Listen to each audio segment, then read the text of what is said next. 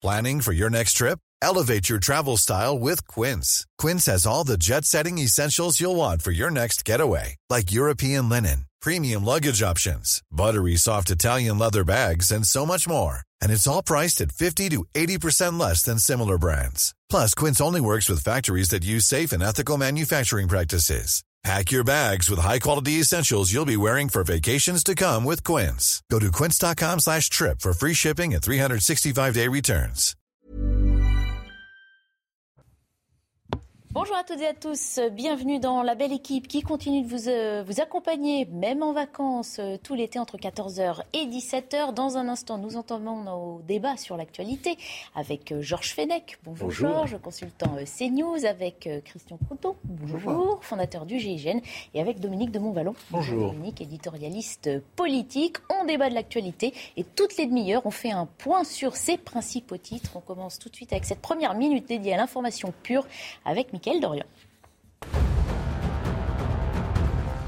La pénurie de main-d'œuvre est un problème qu'il faut traiter à la rentrée en priorité absolue. Ces mots, ce sont ceux de Bruno Le Maire qui s'est exprimé depuis Aix-en-Provence. Il s'agit selon lui de la deuxième urgence pour le gouvernement après le pouvoir d'achat. Il n'y a rien de plus révoltant que d'avoir encore autant de chômage et autant d'entreprises qui cherchent des salariés, a affirmé le ministre de l'économie. Les relations semblent s'apaiser entre Paris et Alger. Lors d'un entretien avec l'historien Benjamin Stora, le président algérien Abdelmajid Tebboune a insisté sur l'importance d'un travail de mémoire commun sur toute la période de la colonisation française. Les relations franco-algériennes avaient notamment connu un gros coup de froid l'année dernière lorsqu'Emmanuel Macron avait reproché au système politico-militaire algérien d'entretenir une rente mémorielle autour de la guerre d'indépendance. Et puis en Formule 1, Grand Prix d'Autriche cet après-midi, Max Verstappen partira en pole position. Leader du championnat, le champion du monde en titre a remporté la course au sprint hier en devançant les Ferrari de Charles Leclerc et de Carlos Sainz. Le français Esteban Ocon en troisième ligne et sixième sur la grille de départ ce dimanche. La course est à suivre à partir de 15h sur Canal+. On entame nos débats d'actualité avec euh, cette proposition, cet aménagement proposé par Gérald Darmanin qui veut expulser, pouvoir expulser en tout cas tout étranger ayant commis des actes graves. Aujourd'hui, la loi ne le permet pas dans tous les cas et dans un entretien au journal Le Monde, le ministre de l'Intérieur détaille donc une nouvelle disposition qui devrait être intégrée, intégrée à la future loi d'orientation et de programmation du ministère de l'Intérieur. On écoute les précisions d'Augustin Donadieu avant d'en débattre ensemble. Il n'était pas expulsable, mais pourrait bien le devenir. Gérald Darmanin, dans une interview au Monde, se saisit du dossier des étrangers ayant commis des actes graves en France, notamment ceux arrivés sur le territoire avant l'âge de 13 ans. Nous voulons permettre l'expulsion de tout étranger reconnu coupable d'un acte grave par la justice, quelle que soit sa condition de présence sur le territoire national. À droite, Marine Le Pen déplore une nouvelle promesse qui ne sera pas tenue en publiant un extrait d'interview du président de la République qui, en 2017 déjà, promettait la même mesure. À gauche, mais alors, qu'en est-il légalement? Est-ce une mesure réalisable? Pour cet avocat, il n'en est rien. Si le ministre de l'Intérieur souhaitait mettre en application ce qu'il a déclaré, il faudrait que la France sorte de l'Union européenne, il faudrait que la France se retire du Conseil de l'Europe et il faudrait que la France revienne sur sa signature auprès des Nations Unies de la Convention de 1989 sur les droits de l'enfant. Selon Gérald Darmanin, cette proposition sera intégrée à la future loi d'orientation et de programmation du ministère de l'Intérieur, présentée à la rentrée.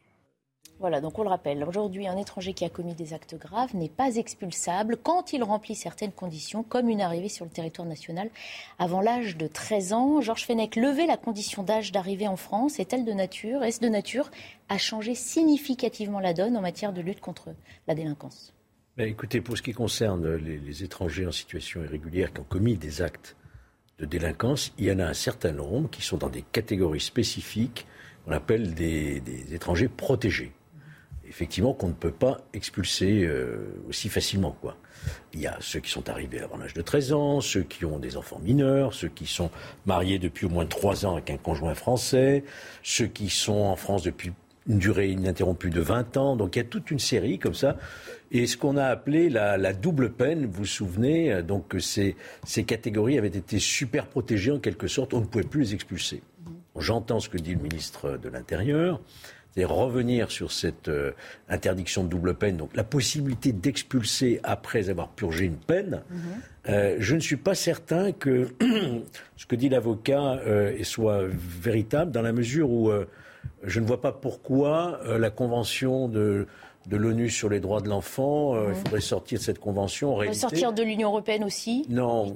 Quand vous expulsez un, étranger majeur, évidemment, qui, a, qui est père d'un enfant mineur, vous pouvez aussi demander à ce que le mineur suive la famille. Il ne s'agit pas d'une expulsion du mineur. Mais il ne s'agit pas de séparer la famille non plus. Il ne s'agit pas de séparer la famille. Mmh. Donc, bon, je pense que ça va, ça va dans le bon sens. On pourrait aussi imaginer, pourquoi pas, de rétablir ce qui avait été supprimé en 2012 de mémoire, c'est-à-dire le délit d'entrée et de séjour irrégulier en France. On l'a supprimé en 2012, c'est-à-dire qu'un étranger qui vient de manière irrégulière qui se maintient de, manière irrégulière, ça n'est plus un délit. Mmh. C'est-à-dire que ce que l'on fait dans ces cas-là, c'est qu'on lui délivre une obligation de quitter le territoire, une OQTF, on le remet en liberté, il a un mois pour partir, et malheureusement, en général, il redisparaît dans la nature. Ce qui fait, c'est d'après la Cour des comptes, je crois qu'il y a à peu près 11% euh, des OQTF qui sont effectivement exécutés. Vous voyez que cette euh, disposition est beaucoup plus large, beaucoup plus générale, mais elle a le mérite d'être posée par le ministre de l'Intérieur. Maintenant, nous allons voir si effectivement euh, c'est suivi dans les actes. Mhm. Ce que vous dites aussi euh, nous fait penser à ce qui s'est passé cette semaine. Hein. Un homme qui s'en est pris à une patrouille de police, hein. c'était euh, Gare de Lyon en début de semaine, euh, qu'on découvre illégalement sur le territoire, qu'on arrête et qu'on remet en liberté.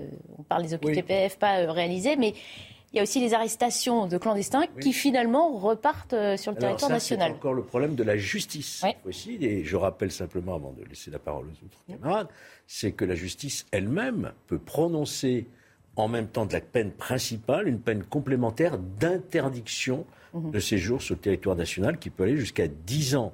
Mhm. Et là, en l'espèce, ça aurait pu l'être, mais ça ne l'a pas été. Mhm. Ça, c'est le problème de la justice, là, cette fois. Donc cette disposition euh, repose aussi hein, cette délicate question un peu taboue dans la classe politique d'un lien entre délinquance et immigration, Dominique de Montvalon.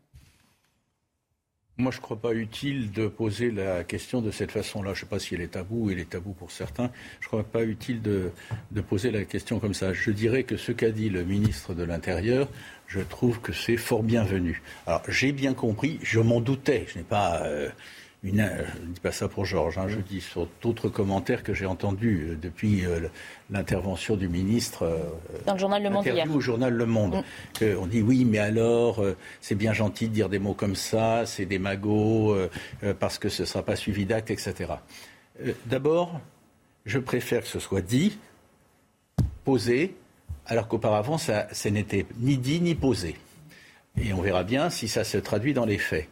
Et en tout cas, dans un premier temps, il ne faut pas que ça, qu'on s'en tienne là naturellement, ça oblige tout un chacun dans la classe politique à dire oui ou non à ce type de mesure. Parce que mhm. on, parle toujours euh, du, pouvoir en place. Bon, actuellement, on sait ce qu'il est. Il y en aura d'autres après. Il y en a eu d'autres avant, etc.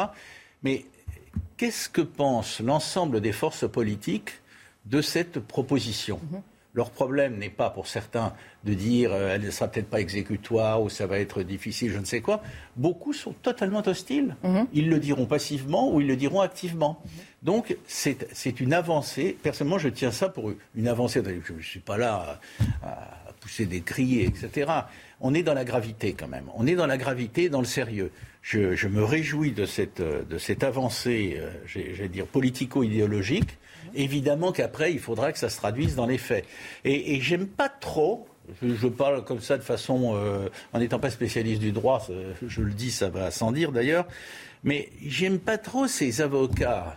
Il y a tant d'avocats, leur, leur, rôle est, leur rôle est, capital dans une mhm. démocratie. Mais il y a tant d'avocats. Alors il y a des avocats qui surgissent, comme ça, chaque fois qu'il y a un problème, et ils nous expliquent en gros qu'on ferait mieux de ne rien faire, voire de reculer de, de, 18 cases. Moi, ça m'agace.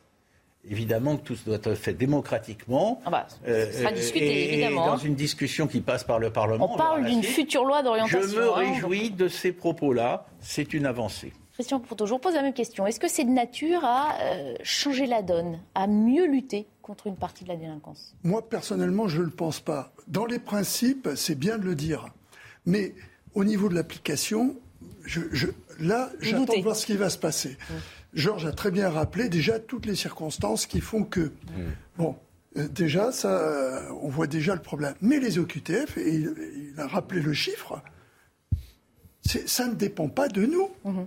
Ça dépend du visa qui sera donné ensuite par le pays où on doit renvoyer les gens censés avoir cette double peine, puisque c'est ce qui a pendant longtemps, au niveau idéologique, posé le problème de l'expulsion, dire on ne peut pas à la fois avoir accompli une peine et ensuite avoir une autre peine, être expulsé, quitter le pays, entre guillemets, euh, Enfin, d'accueil. on parle d'individus qui auraient, dans ce cas-là, euh, commis des actes graves, hein, euh, des délits. Ça, ça c'est important de le rappeler, hein, Oui. de le préciser. hein. Oui, oui. Il ne s'agit pas d'appliquer un dispositif mais- de manière évidemment. Oui. évidemment. Il faut voir la gravité des faits, etc. Non, mais je rappelais ce- cela parce que c'est ce qui a bloqué également idéologiquement pendant un moment, cette notion de double peine.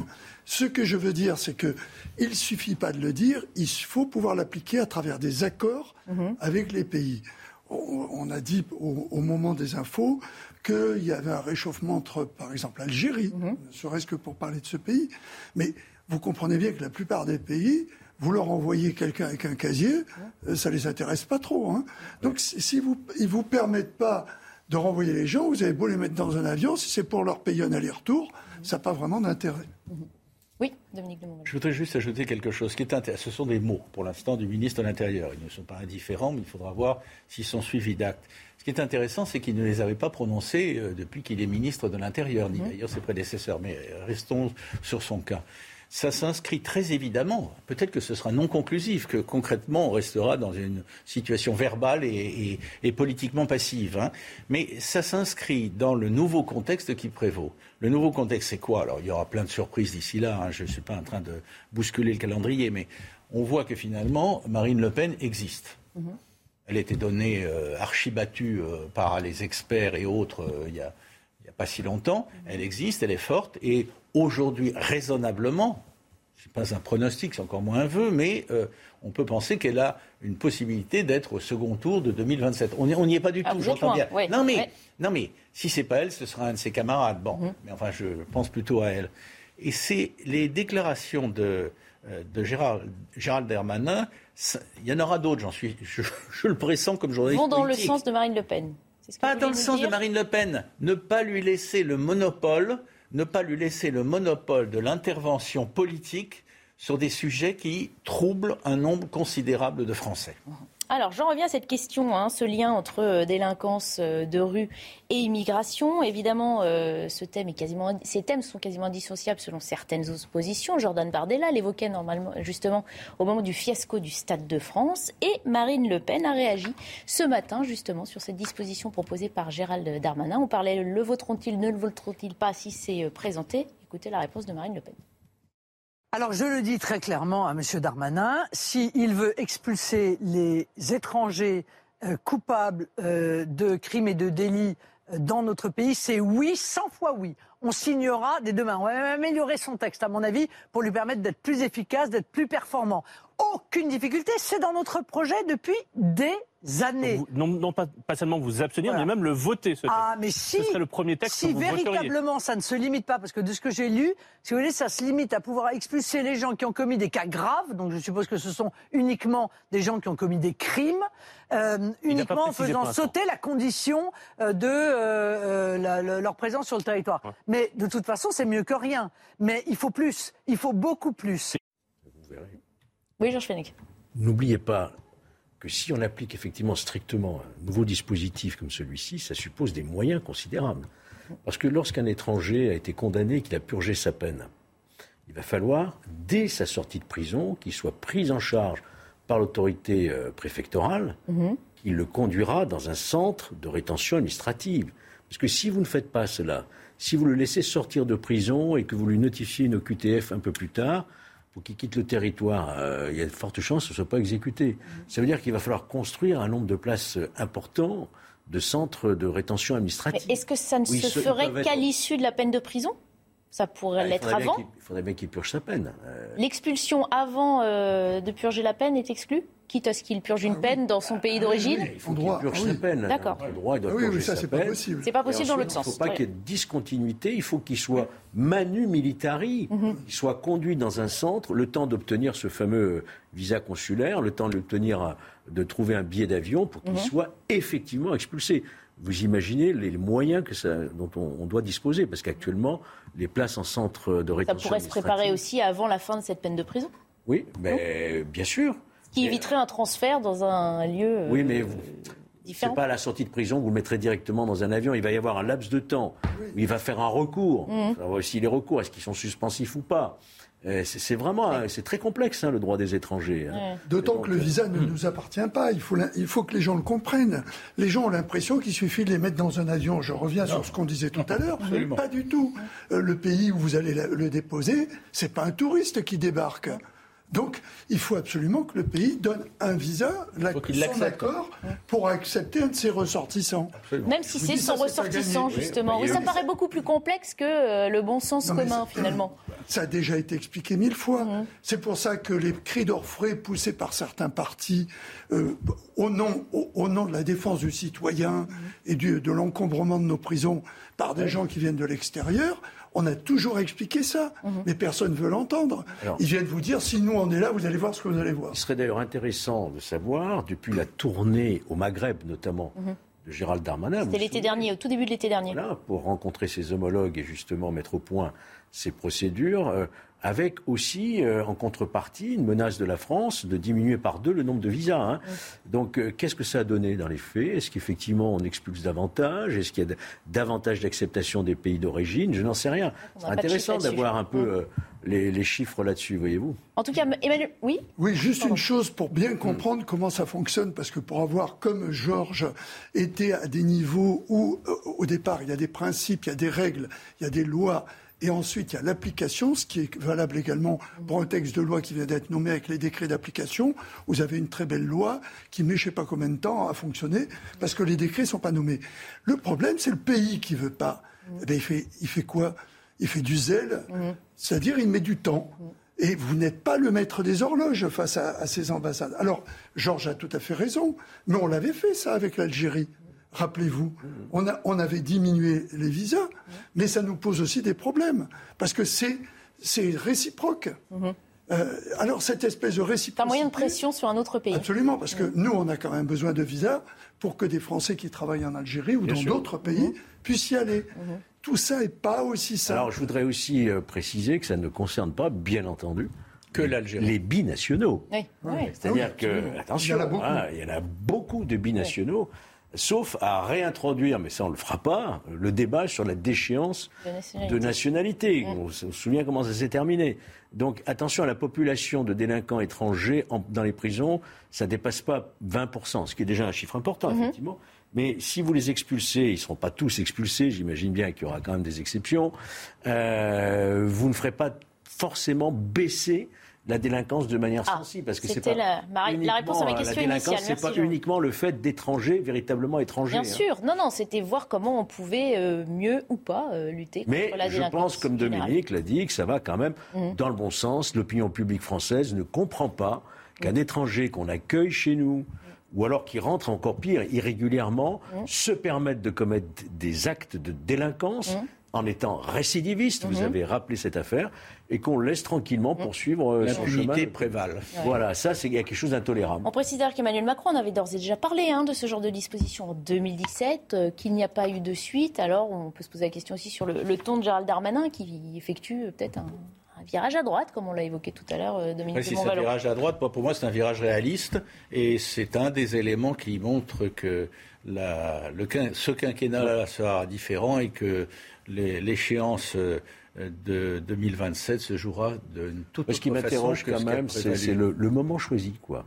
On est au mois de Alors, juillet, la priorité c'est le pouvoir d'achat, on a un texte qui se prépare et tout à coup on ouvre un, un nouveau, euh, Oui. un, nouveau front, je Oui. dirais, politique, je m'interroge quand même sur. euh, Bah, sur on le sait que certaines ambitions se précisent d'ores et déjà pour pense 2027. rien, je effectivement, je m'interroge. Je Interrogeons-nous. pense, je pense, je pense- pense qu'il y a.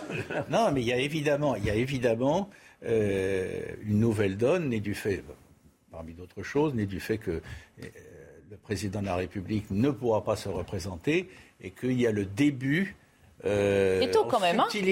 et dans le démenti, le début de positionnement des, de ceux qui peuvent, à tort ou à raison, à droite. à est. voilà, il y a. il y a- il y a- il y a- Ils y maire- pensent il y a en se du- rasant peut-être. il y a le maire du Havre, il y a Bruno Le Maire, et il y a Gérald Darmanin. Bon, c'est. c'est- Oui, enfin, Non, mais peut-être sans aller jusque-là, hein, d'ailleurs. c'est donner un sentiment de fermeté dont on pense que peut-être. Ah non, pas vous, bon. un sentiment de fermeté. Non, Christian. Mais c'est vrai que sur un sujet comme ça, alors du coup, il pourrait y avoir une coalition de projets. Oui, Non, ce qu'on comprend surtout, c'est que l'opposition, effectivement, ou les oppositions, enfin que c'est un. Pourrait voter euh, C'est ce que je suis en plus nombreuses Euh, que je ce pense sur un projet comme ça, ils peuvent Oui. avoir effectivement l'accord, euh, je dirais, politique et Mm. positif des républicains euh, sur un thème comme celui-ci, ce qui permettrait peut-être de commencer à prendre l'habitude d'avoir des actions menées Mm. conjointement pour retrouver une majorité absolue. C'est bien l'espoir. Voilà. Ce que dit Georges, c'est bien l'espoir. Enfin, alors, en analyse, euh, ce que dit Georges, c'est bien l'espoir euh, de Gérald Darmanin, mais euh, les oppositions, c'est pas demain la veille qu'on verra un seul représentant de la France insoumise. euh, Ah non, là, Non, mais il y en a plusieurs. Non, non, non, mais voilà, c'est Ouais. ce qui s'appelle. euh, Bon, on en reparlera si ça on sort et si décante ça les débat. choses. Non, mais on est d'accord. voir le débat. hein. Très bien. Ça va être joyeux. Allez, on enchaîne. Carl Olive, lui, euh, ne parle pas d'expulsion, mais de sanctions à l'égard des députés qui créeraient du désordre dans l'hémicycle. Le député demande à la présidente de l'Assemblée de sanctionner les députés de la NUPES à qui il reproche d'avoir perturbé le discours de politique générale d'Elisabeth Borne. Écoutez les précisions de Marie Conan. Pas de telles manifestations dans l'hémicycle, s'il vous plaît. Madame la Première ministre, continue. Des cris, des provocations et même quelques insultes. C'est pour éviter ce genre de scène au sein de l'hémicycle que le député Carl Olive a saisi la présidente de l'Assemblée nationale. Avec les pas. Pour le député Ensemble, cette situation vécue il y a quatre jours lors du discours de politique générale de la Première ministre ne doit pas se reproduire. Dans sa lettre, il demande d'agir en toute urgence. L'enceinte de l'Assemblée nationale, encore une fois, on n'est pas dans Interville avec des vachères. Je souhaite des- des- un rappel des droits et des devoirs. Dans son viseur, essentiellement des députés de la France insoumise, dont les tenues vestimentaires n'étaient selon lui pas non plus adaptées à l'Assemblée nationale. Le paradoxe de la situation, c'était de voir ces huissiers, ces agents de l'Assemblée nationale, tout simplement exceptionnels, dans des codes vestimentaires euh, euh, incroyables. Et quand on voit le contraste avec euh, la France insoumise, Enfin, cette scène, une simulation d'obsèques pour enterrer le Front républicain, a choqué le parlementaire. Voilà, Carl Olive n'a pas supporté hein, que donc un certain nombre hein, de parlementaires de la France insoumise perturbent à plusieurs reprises d'ailleurs ce discours avec euh, des invectives, euh, des gouailleries, des excès de zèle. Comment vous réagissez à ces séquences? Alors, moi- euh, je, je réagis en tant que haut fonctionnaire, serviteur de l'État. Je trouve ça honteux. J'ai pas d'autre terme. Georges en parlera mieux que moi parce qu'il a été euh, euh, député, qu'il a été à l'Assemblée. L'Assemblée, on sait qu'il y a, surtout quand il y a des caméras, l'occasion pour certains de se faire remarquer avec des phrases pas toujours bien placées, avec de l'humour souvent limite et pas, pas mal de vulgarité. Mais là, honnêtement, ça dépassait les bornes. Alors, quand on vient me dire également la bienséance simplement parce que notre première ministre est, est une femme, je suis pas d'accord. Je dis c'est la première ministre. L'argument il ne tient pas à ça. C'est pas une manière d'avoir un rapport avec une, femme. et C'est simplement parce que la représenta- nationale, représentation nationale de la Nupes représente une, une population française.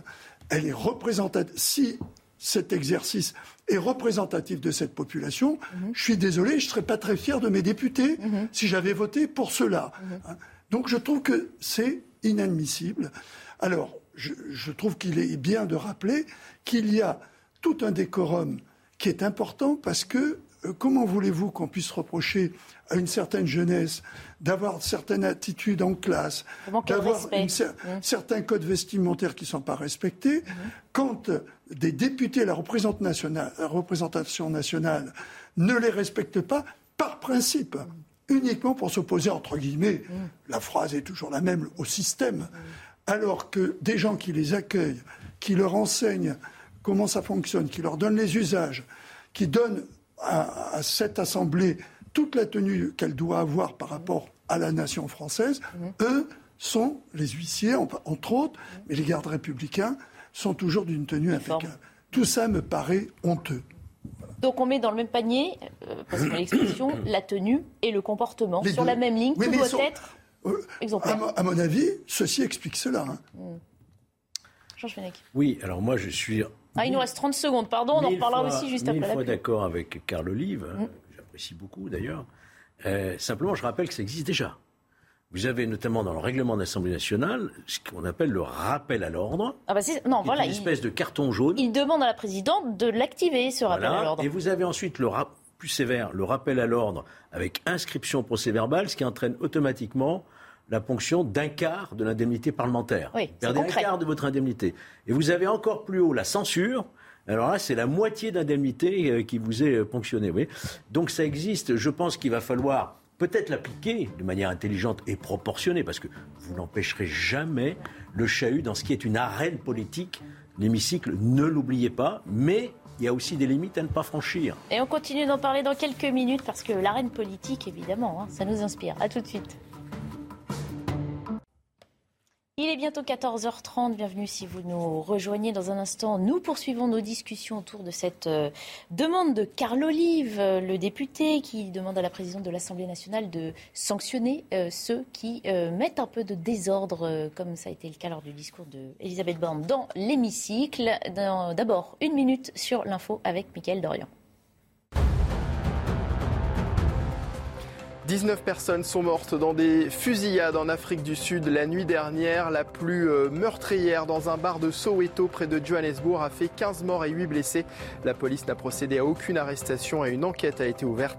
Une autre attaque plus tôt dans la soirée a fait 4 morts et 8 blessés dans un bar de Pietermaritzburg dans l'est du pays. Le gouvernement veut expulser tout étranger ayant commis des actes graves et ce, quelle que soit sa condition de présence sur le territoire national. Déclaration de Gérald Darmanin dans un entretien au Monde. Le ministre de l'Intérieur souhaite notamment pour cela lever l'âge d'arrivée en France, une disposition qui sera intégrée à la future loi d'orientation et de programmation du ministère de l'Intérieur présentée à la rentrée. Et puis les fortes chaleurs seront bien de retour dans le pays à partir de la semaine prochaine. Si le sud-ouest de la France est en première ligne, les régions du nord et de l'est suivront à partir du milieu de la semaine. Le thermomètre pourrait dépasser les 40 degrés dans plusieurs départements avec un ressenti pouvant atteindre les 45 degrés à l'ombre. Quelques questions, messieurs, encore sur euh, ce qui se passe dans cet hémicycle. On a parlé d'une arène politique euh, il y a quelques oui. instants. C'est vrai que les chahuts, euh, ce n'est pas nouveau hein, dans l'Assemblée nationale. C'est vrai que ça fait aussi un peu partie de l'histoire de ces séances. On se rappelle du chant de Jean Lassalle. il y a eu des huées Plus de que tout le temps. chant de Jean Lassalle, vous avez tout à fait raison. Non, pour aussi montrer des choses Ouais, qui dérangent mais qui sont plus légères Oui. plutôt que des insultes ou des, ou des Non mais là, si vous permettez, je vais vous dire que je suis en accord total avec le sentiment qu'a exprimé euh, Christian Proutot. C'est honteux. C'est honteux, pas au regard du macronisme, du pouvoir en place, etc., au regard de la République, que chacun doit respecter, quelle que soit son, euh, que soit son, son, son- son étiquette, euh, enfin, des- les convictions qui sont, euh, qui sont les, les siennes. J'ai d'autre part le sentiment que on peut craindre, s'il n'y a pas une reprise en main spontanée ou, ou- ou ordonnée, on peut craindre que ce ne soit que le début d'un- de plus que, que le mot chahut apparaisse un peu lé- léger. Je ne vous le reproche pas, mais un peu léger. J'ai, comme journaliste politique, suivi tant et tant de- d'assemblées différentes, euh, houleuses, passionnées, euh, parfois violentes, etc. Rien à voir avec ce qui est en train de se commencer à l'Assemblée nationale. Là, là c'est vraiment, c'est lamentable, c'est honteux, c'est effectivement honteux. Il faut y mettre un terme, où il faut que ceux qui ont fait ça sachent d'eux-mêmes savo- sachent d'eux-mêmes se rendre compte qu'ils ont dépassé la mesure. Ça se retourne contre eux. On- personnellement, je m'en fous, hein, je veux dire ça comme ça, mais ça se retourne contre la République. Alors là, c'est grave.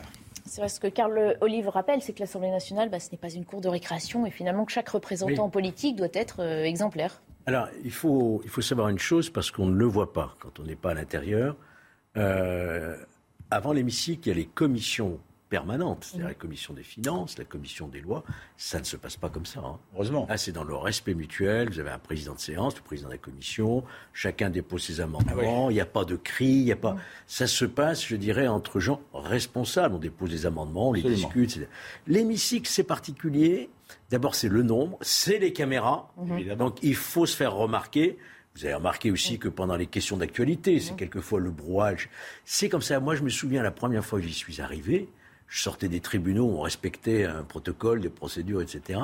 Et là, j'ai vu des, des collègues déchaînés qui avaient plus d'ancienneté que moi euh, faire du bruit avec leur, euh, leur pupitre, pousser des cris. J'ai dit, mais où on est Effectivement, je me suis dit, mais c'est pas possible. Et puis finalement, euh, on, on se pique au jeu et on devient comme ça.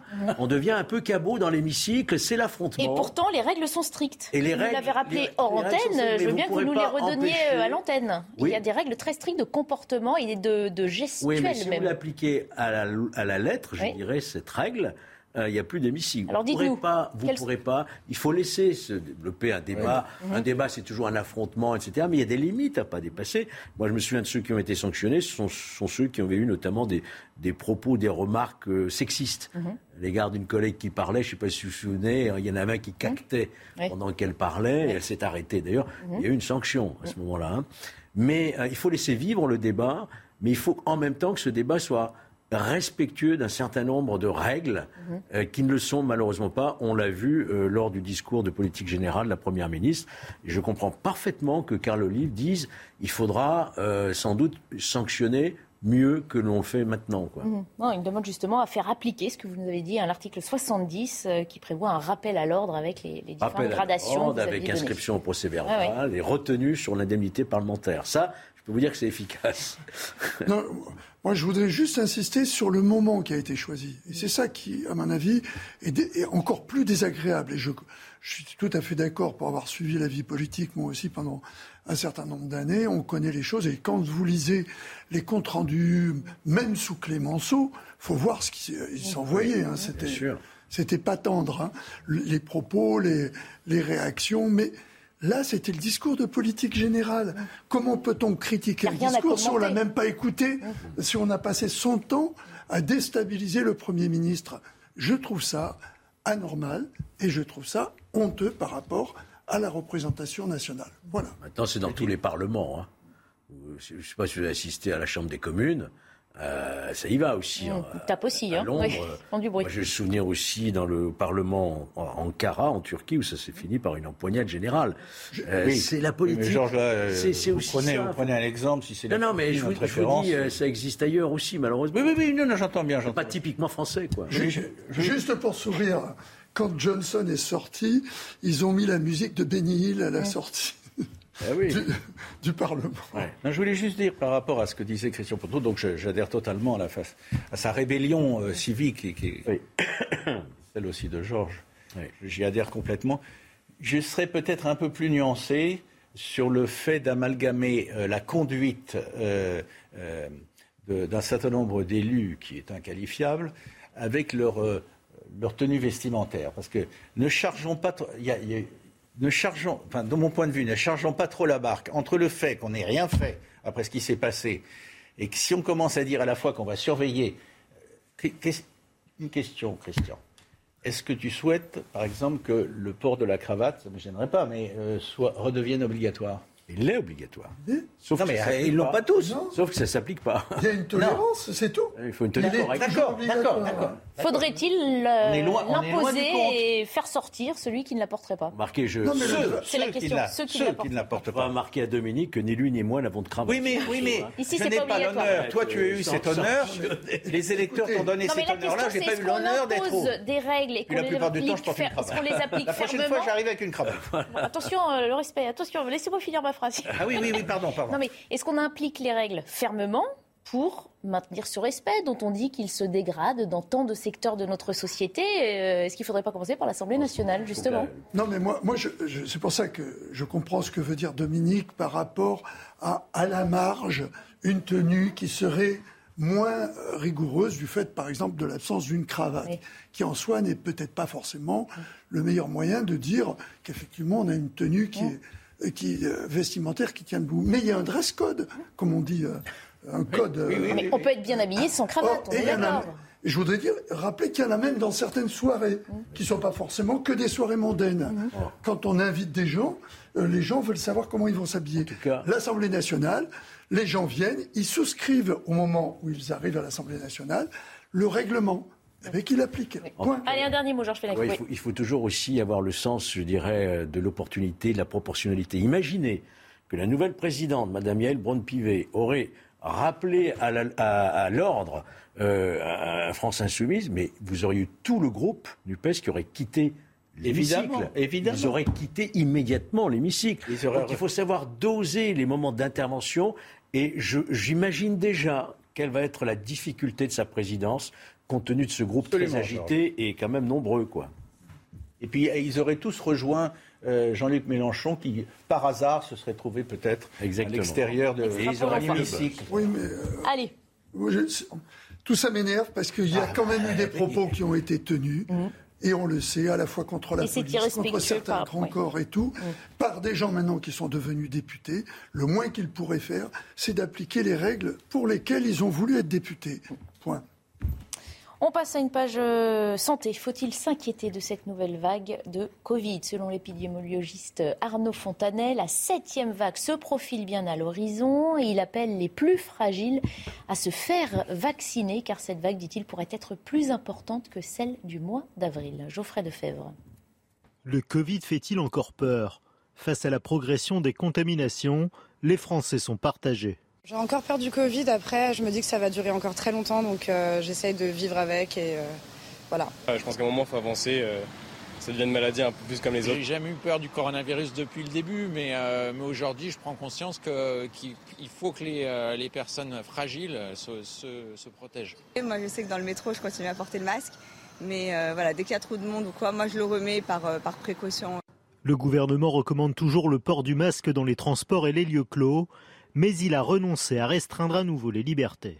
Nous sommes dans une phase de responsabilisation citoyenne, Euh, c'est-à-dire euh, euh, la population connaît euh, les dangers de la Covid, les modalités de contamination, les précautions à prendre pour ne pas être contaminé, pour ne pas transmettre le virus à des personnes plus fragiles.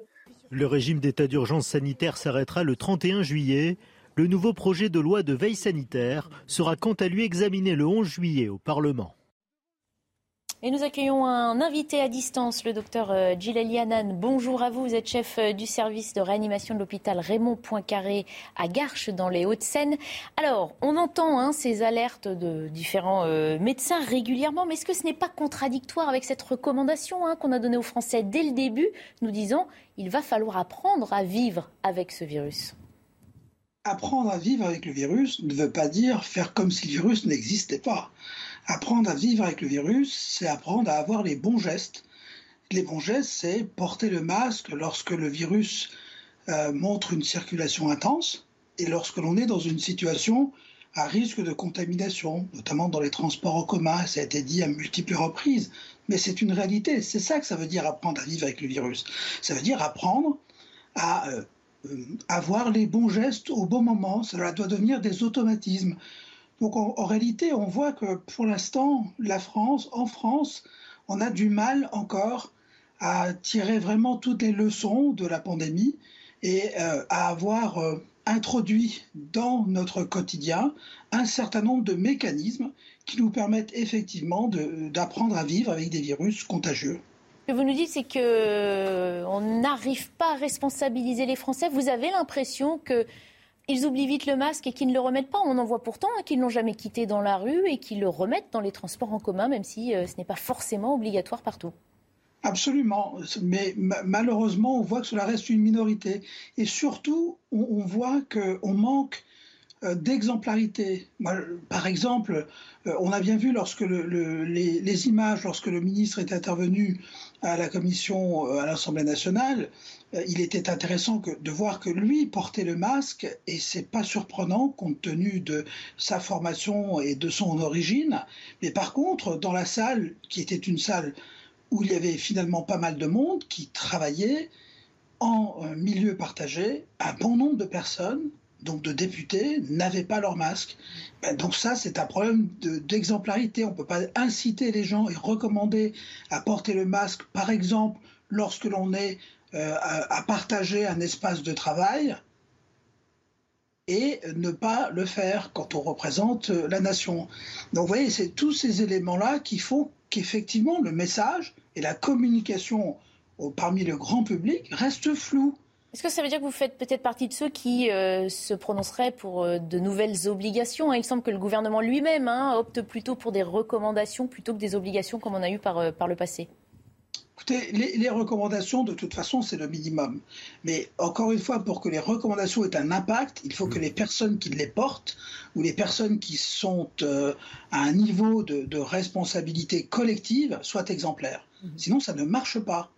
C'est tellement vrai qu'il y a quelques jours encore, y compris à l'hôpital, j'ai dû demander à des personnes qui venaient rendre visite euh, à un patient de porter le masque. Et ça a été compliqué de leur faire comprendre que c'est important. vous voyez, donc on est dans cette situation quand même qui est très, euh, très euh, particulière. On a, on a attribué au masque une image tellement négative en France alors que c'est un outil formidable et non invasif pour apprendre à vivre avec le virus, celui de la Covid-19. Bah, c'est surtout parce qu'on nous a dit plusieurs choses à son égard, ce masque, hein, qu'il était euh, très efficace, qu'il ne l'était pas du tout. Euh, c'est vrai que les Français ont été un peu perdus aussi pour arriver à ce qu'ils euh, ressentent aujourd'hui. Vous savez, le masque, il est très efficace dès lors que l'on en fait un usage adéquat. Et toute la difficulté, tout le problème est là. En tout cas, il n'y a pas de risque particulier associé au masque, contrairement à ce que certains peuvent croire ou, dire. Mais ce qui est certain, c'est que il faut réussir collectivement à changer l'image de chacune et chacun vis-à-vis des gestes barrières et en particulier vis-à-vis du masque. Donc avoir des messages simples, que ce soit un outil qui entre progressivement dans notre vie de tous les jours. Ça ne veut pas dire qu'on va porter des masques en permanence, mais ça veut dire que l'on va intuitivement, chacune et chacun d'entre nous, savoir à quel moment il faut le mettre, à quel moment on est dans une situation à risque, soit de soi-même, soit qu'on est soit qu'on porte un risque pour les autres, et donc il faut mettre le masque. C'est cette éducation qu'il faut continuer de faire et de marteler. Merci beaucoup, euh, docteur Gilali Hanan, d'avoir participé euh, à l'émission. Je rappelle que vous êtes chef du service de réanimation de l'hôpital Raymond Poincaré de Garches dans les Haute-Seine. Euh, la question qu'on se pose aussi avec cette reprise de, la Covid, c'est euh, l'état de l'hôpital. Hein. On sait que l'été, c'est une période où il y a plus d'admissions au service des urgences et euh, dans les chambres de soins, sauf que la santé va un peu mal en France. On rappelle d'ailleurs en ce moment des médecins à la retraite pour venir prêter main forte aux effectifs insuffisants. Regardez ce reportage de Valentine Leboeuf. Bonjour. Evelyne a enfin obtenu un rendez-vous avec un médecin généraliste. Le sien est parti à la retraite sans trouver de successeur. Résultat, elle n'a pas consulté depuis deux ans. Ma gynécologue a pris sa retraite aussi. Elle fait aujourd'hui un bilan de santé avec ce septuagénaire à la retraite, qui a repris du service. Je trouve que c'est parfait comme, euh, comme solution. Hein. Ça, pour l'instant, euh, en attendant d'avoir de nouveaux médecins sur le secteur, euh, c'est une solution évidente, c'est bien. Dans ce territoire rural, il y a de moins en moins de praticiens. 20% des habitants n'ont plus de médecins traitants. Comme le docteur Fontano, trois autres généralistes retraités se sont installés ici. On dépanne les gens, on dépanne les patients. On espère aussi soulager les médecins euh, du coin qui sont sollicités, qui, ont déjà beaucoup, beaucoup de travail et puis qui, en fin de compte, euh, sont obligés de refuser des, nouveaux patients. Hein. Donc, euh, on, dépanner les patients, soulager les médecins traitants, soulager éventuellement les urgences, c'est le but. Le rappel des praticiens retraités est une solution provisoire en attendant l'arrivée de nouveaux médecins.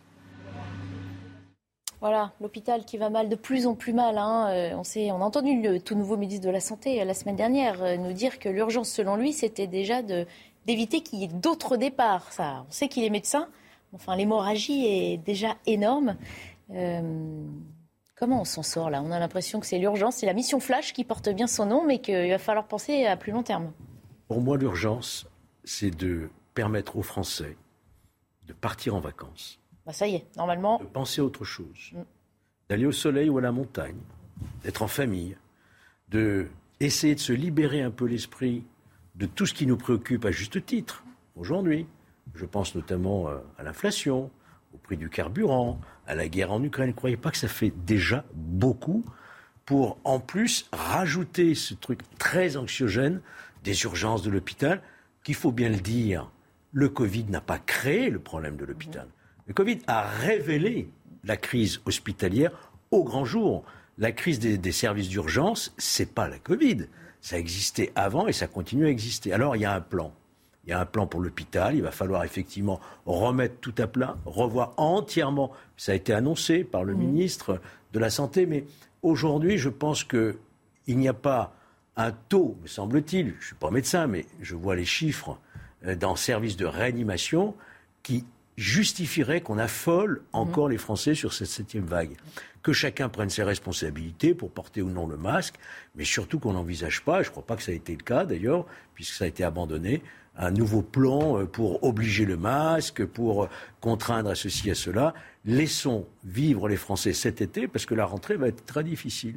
C'est- Voilà, c'est un peu euh, comme ça que je ressens les choses. La parenthèse estivale, un peu de légèreté. Il y a une part psychologique qu'il ne faut pas négliger. Euh, et Georges a tout à fait raison. Les gens, ils ont besoin, malgré tout, après deux années, on va le dire, qui ont été quand même un peu compliquées, avec cette menace euh, permanente de la Covid, même s'il y a eu avec la vaccination, la non-vaccination et tout, pour qu'effectivement on puisse penser qu'il y a besoin, si on ne veut pas que tout le monde se retrouve euh, avec des problèmes psychiatriques, ou du moins euh, une grosse partie de la, la population, parce qu'on en avait vu, ces effets pervers en psychiatrie, avec des, des réactions par- qui parfois ont surpris, avec euh, des phénomènes que on croyait simplement limités à, à certaines époques. Et il y a eu un impact à la fois sur la jeunesse, sur, sur les gens, sur, sur les rapports familiaux, intra- intrafamiliaux également. Donc, Georges a tout à fait raison. Profitons de la période du soleil pour euh, effectivement se ressourcer, pour attaquer une rentrée qui risque d'être compliquée. Et le, mais le problème de la, de la médecine, et Georges l'a également rappelé, c'est pas nouveau.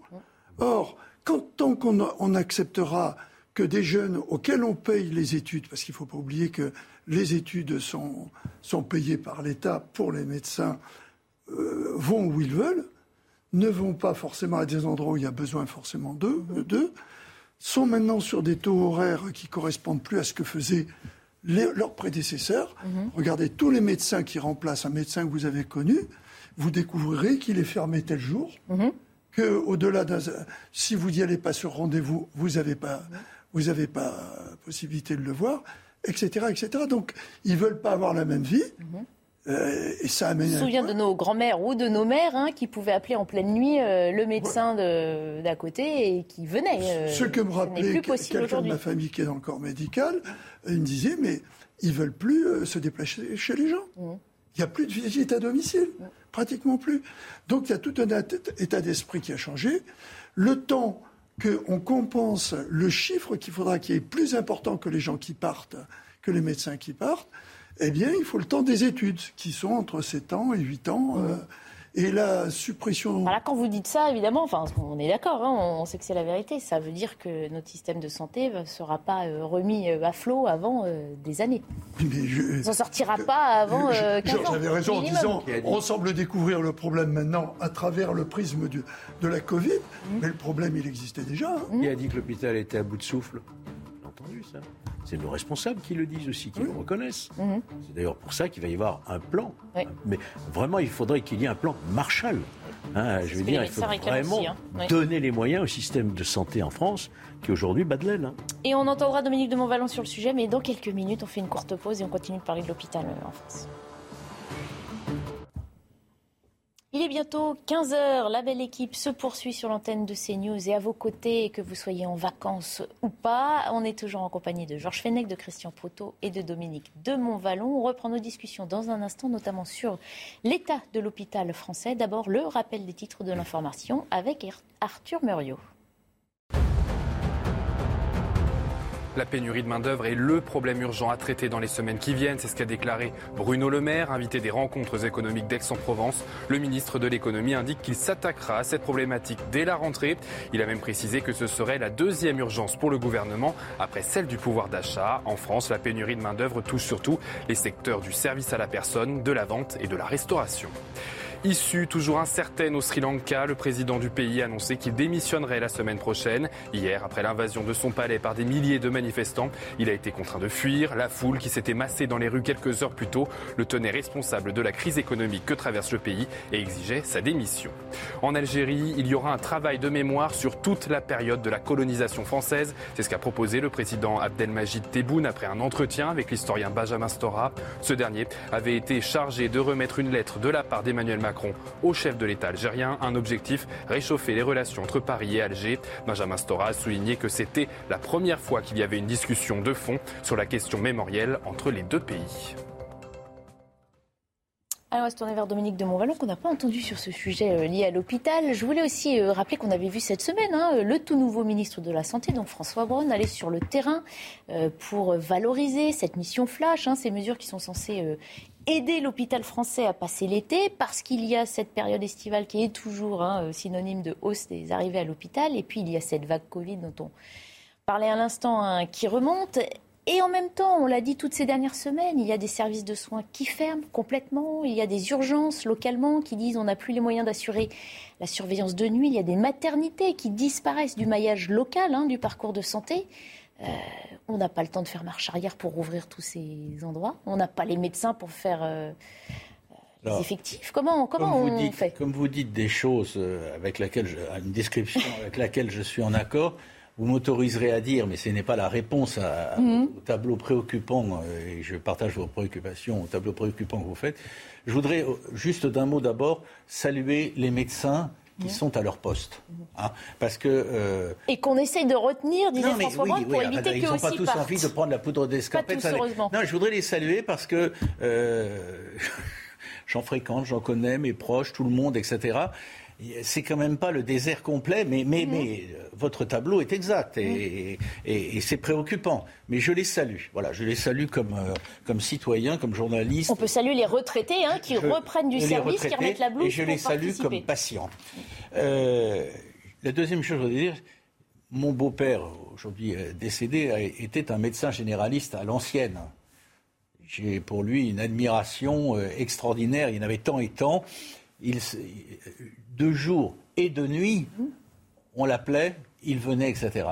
À un moment, mais il a quand même continué longtemps, à un moment, il a quand même mis les hauts là, parce que d'abord là je venais, mais il a quand même mis les hauts là parce qu'il s'est aperçu que finalement, il, assurait la nuit le remplacement des, fonctions que, les, médecins, euh, la nouvelle génération, je, je, ne fais le procès de personne, mais les médecins de la nouvelle génération ne voulaient plus assurer. C'est-à-dire que tout le monde savait, dans, je ne dis pas où c'était, c'est dans la région lyonnaise, hein, tout le monde savait qu'il était dispo, etc. Mais, mais, il était seul à le faire, mhm. à l'ancienne. Bon, je le salue, mais au travers de, de, dommage, si je puis dire, euh, je, salue quand même tous ces, tous ces médecins qui, pendant si longtemps, étaient proches de nous. Mais il faut changer. Il faut changer. Euh, Mais changer, ça ne veut pas dire réduire l'offre de soins non, des Français Non, non, non, certainement pas. On est d'accord. Elle n'est pas assez forte, elle est pas assez... J'ai eu mhm. l'occasion hier, je crois, avec vous, ou devant vous, pardonnez-moi, euh, de dire quand même que l'ordre des médecins aurait pu aussi jouer son rôle en tirant la sonnette d'alarme. Euh, non, mais il, y avait, il y avait des choses qui pouvaient être faites par des instances qui sont censées représenter les médecins. Bon, je, ferme la parenthèse. Non, mais les, les pratiques ne sont pas les mêmes. Aujourd'hui, qu'est-ce qu'on est en train de s'apercevoir dans, plein de professions? Les jeunes, enfin les jeunes, euh, pas, ils n'ont pas 15 ans, ils ont 35 mm. ans, 40 ans, ils font leur vie, etc. Ils n'ont plus envie, dans le commerce, dans la boulangerie, dans, partout, mm. d'avoir les mêmes dans la restauration, les mêmes contraintes qu'avant. Ça peut exister aussi. Personne, aucune profession euh, n'échappe à ça. Est-ce que ça ne doit pas aussi, je ne retire rien, je partage totalement ce qui a été dit avant, mais est-ce que ça ne doit pas nous conduire à nous interroger sur la façon dont, on, dont les médecins doivent, doivent et peuvent pratiquer ce qui est pour nous indispensable? Est-ce que c'est culturellement, on n'est plus dans le même monde. Mhm. Mais, mais ça, ne, ça, ne, justifie rien, ce que je dis là. Hein. Non, mais leur attitude fait poser question sur les systèmes. Ils sont nombreux à quitter euh, cette mission de service public euh, pour euh, s'installer à leur compte ou aller dans le privé. Donc là, ça pose question sur, effectivement, la condition, les conditions dans l'hôpital de travail. Le, le, service des urgences hospitalières a, explosé en raison d'un défaut de régulation de la mhm. médecine de ville. Je crois d'ailleurs que le plan qui se prépare aujourd'hui au ministère de la Santé, c'est précisément d'avoir des écoutants et des, écoutants au bout du fil qui sont en capacité de mieux mieux aiguiller les patients. Mieux Maintenant, est-ce que c'est ça qui va vraiment alléger l'hôpital Ça participe, hein, mais oui, elle était victime de son succès, je dirais, puisque dès le moindre problème, on va aux urgences, c'est gratuit, on est pris en charge. Sauf qu'à un moment, bah, ça explose, quoi. Il faut revenir à, euh, je dirais, des procédures qui soient à la fois équilibrées et, proportionnées. Absolument. Absolument. Non, juste, une chose pour revenir sur ce problème des urgences. Les urgences, elles, ont, elles, elles sont là où elles ont ce succès parce que justement la territorialisation de la médecine, euh, de la médecine du quotidien n'existe pratiquement plus mmh. euh, en dehors de certaines heures. Mmh. Donc les gens, même si après on le sait, on, les, on qualifie ça de bobologie, ben, il faut bien qu'ils aillent quelque part. Ils veulent avoir un interlocuteur. Et donc, il n'y a, personne. Donc, euh, ils vont aux urgences. Alors, euh, voilà. Si on n'a plus cette territorialisation, vous savez, on a la même chose en matière de sécurité sur la, la présence de ce qu'on appelle du bleu sur le territoire. Hein. Mmh. Allez, on va se poser une autre question à présent. Comment sauvegarder et sauver notre patrimoine? Il est le témoin de la richesse de notre histoire hein, que de nombreux touristes nous envient.